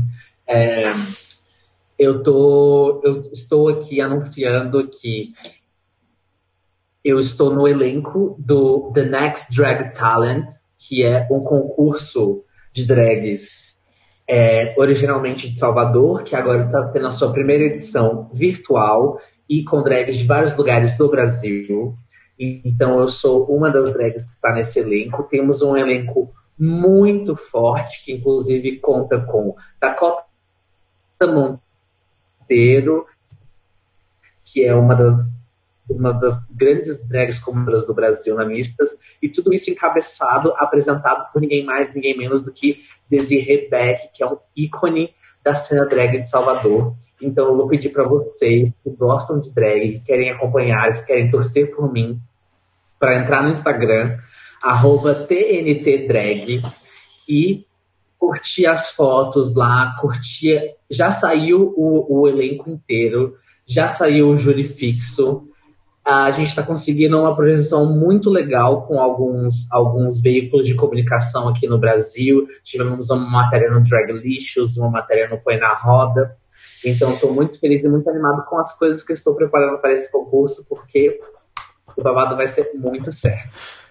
E é isso. Me sigam no Instagram, arroba Divina Cascaria e também no arroba o Antroponauta, que é o meu perfil de boy, onde eu estou desenvolvendo um projeto de live sobre assuntos variados.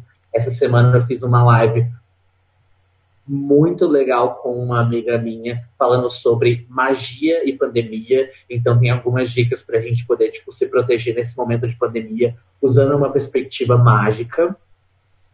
E tem as outras lives que eu fiz anteriormente também, que estão salvas lá no, nesse perfil.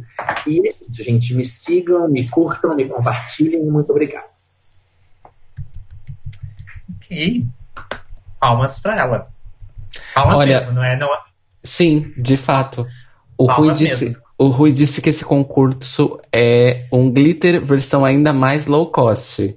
Muito bem, Divina. Prepare as fases de impacto para os memes. Enfim. Enfim, gente. Meu Instagram, eu, Daniel Beck, meu Instagram, Beck the Star Child, meu Twitter é Beck Underline Daniel, e ao contrário de Divina, eu não faço bosta nenhuma, então não precisa me seguir. A louca, né? Sai desse lugar Inclusive, eu vou, eu vou Gente, fazer uma denúncia. Eu vou fazer uma denúncia. Falei. A Beck, ela divulga a arroba dela do Twitter, mas ela nem usa o Twitter. Não, eu dou retweet de coisas de academia da minha área, gente. É, porque o meu Twitter é pra ser acadêmico. Mas eu tô, eu tô colocando coisas de Eurovision um pouco também, agora. Aos pouquinhos. Bem aos pouquinhos. É que eu tento deixar as coisas bem separadas. Mas já, já tá falhando, porque agora eu tô seguindo gente no Instagram, já sigo todos os cantores, tá lá aparecendo Diodato, Rick, Yuzi Derange, todo mundo no meu Instagram, e eu já me perdi.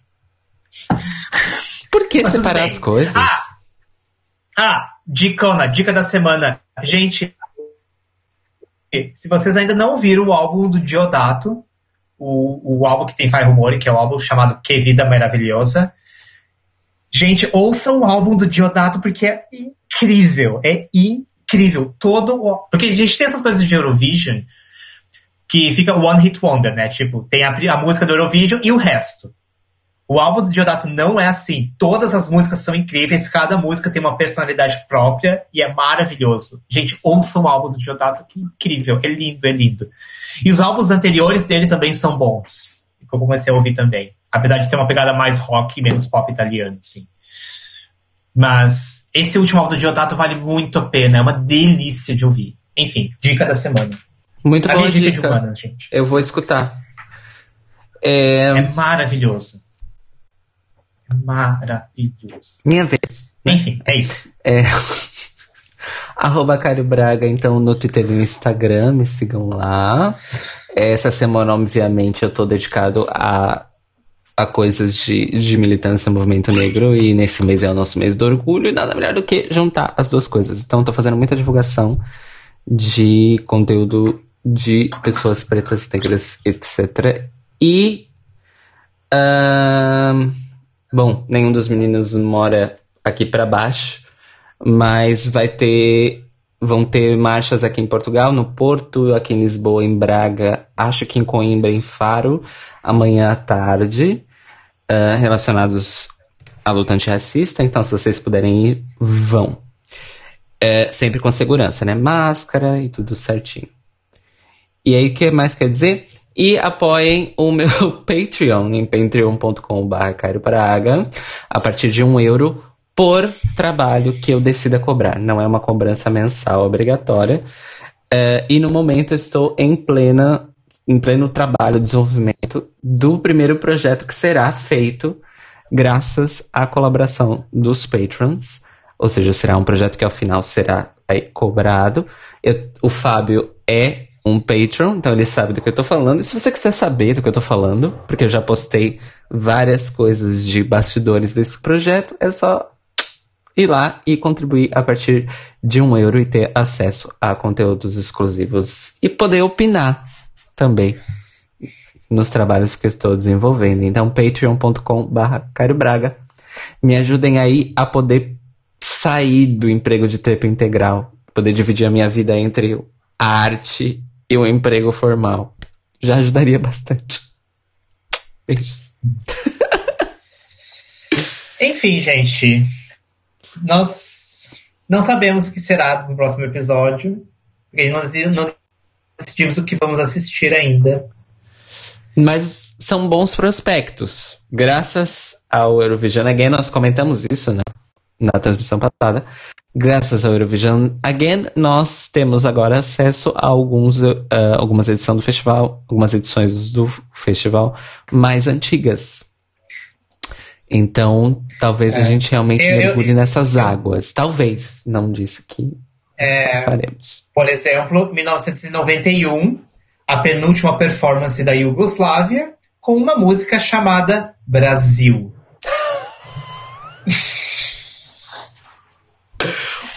Então é isso. No próximo Eurobafos a gente vai comentar o Eurovision de 91.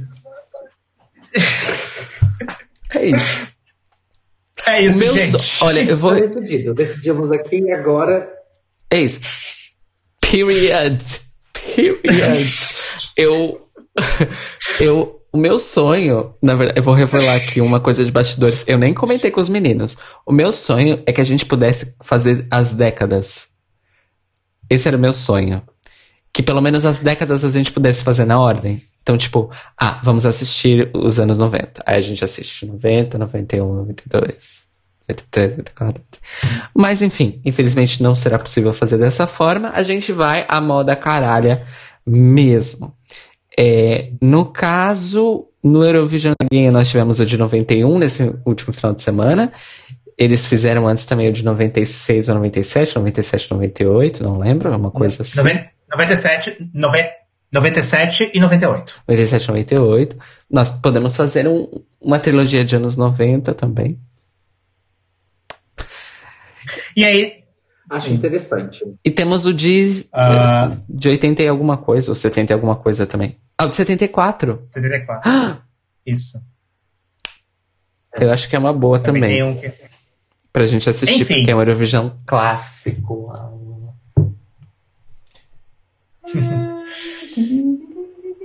Gente, enfim. É isso. Então, agora são 22h32 no horário de Brasília. Eu sou Divina Cascaria, diretamente de São Paulo, e me despeço de vocês. Tchau, gente. Beijos, Felipe Souza, injustiçadíssima. Mora no coração. E às 2h32 da manhã do sábado, dia 6 de junho de 2020, eu digo Good night, Europe. Good night, Israel. Good night, Australia. Good night, Brasil. Até o próximo Eurobafos daqui a duas semanas. Beijos. Beijos. Tchau. Wieczór. Adeu. Adeu. Fins aviat. Adio. Adio. Bonsoir.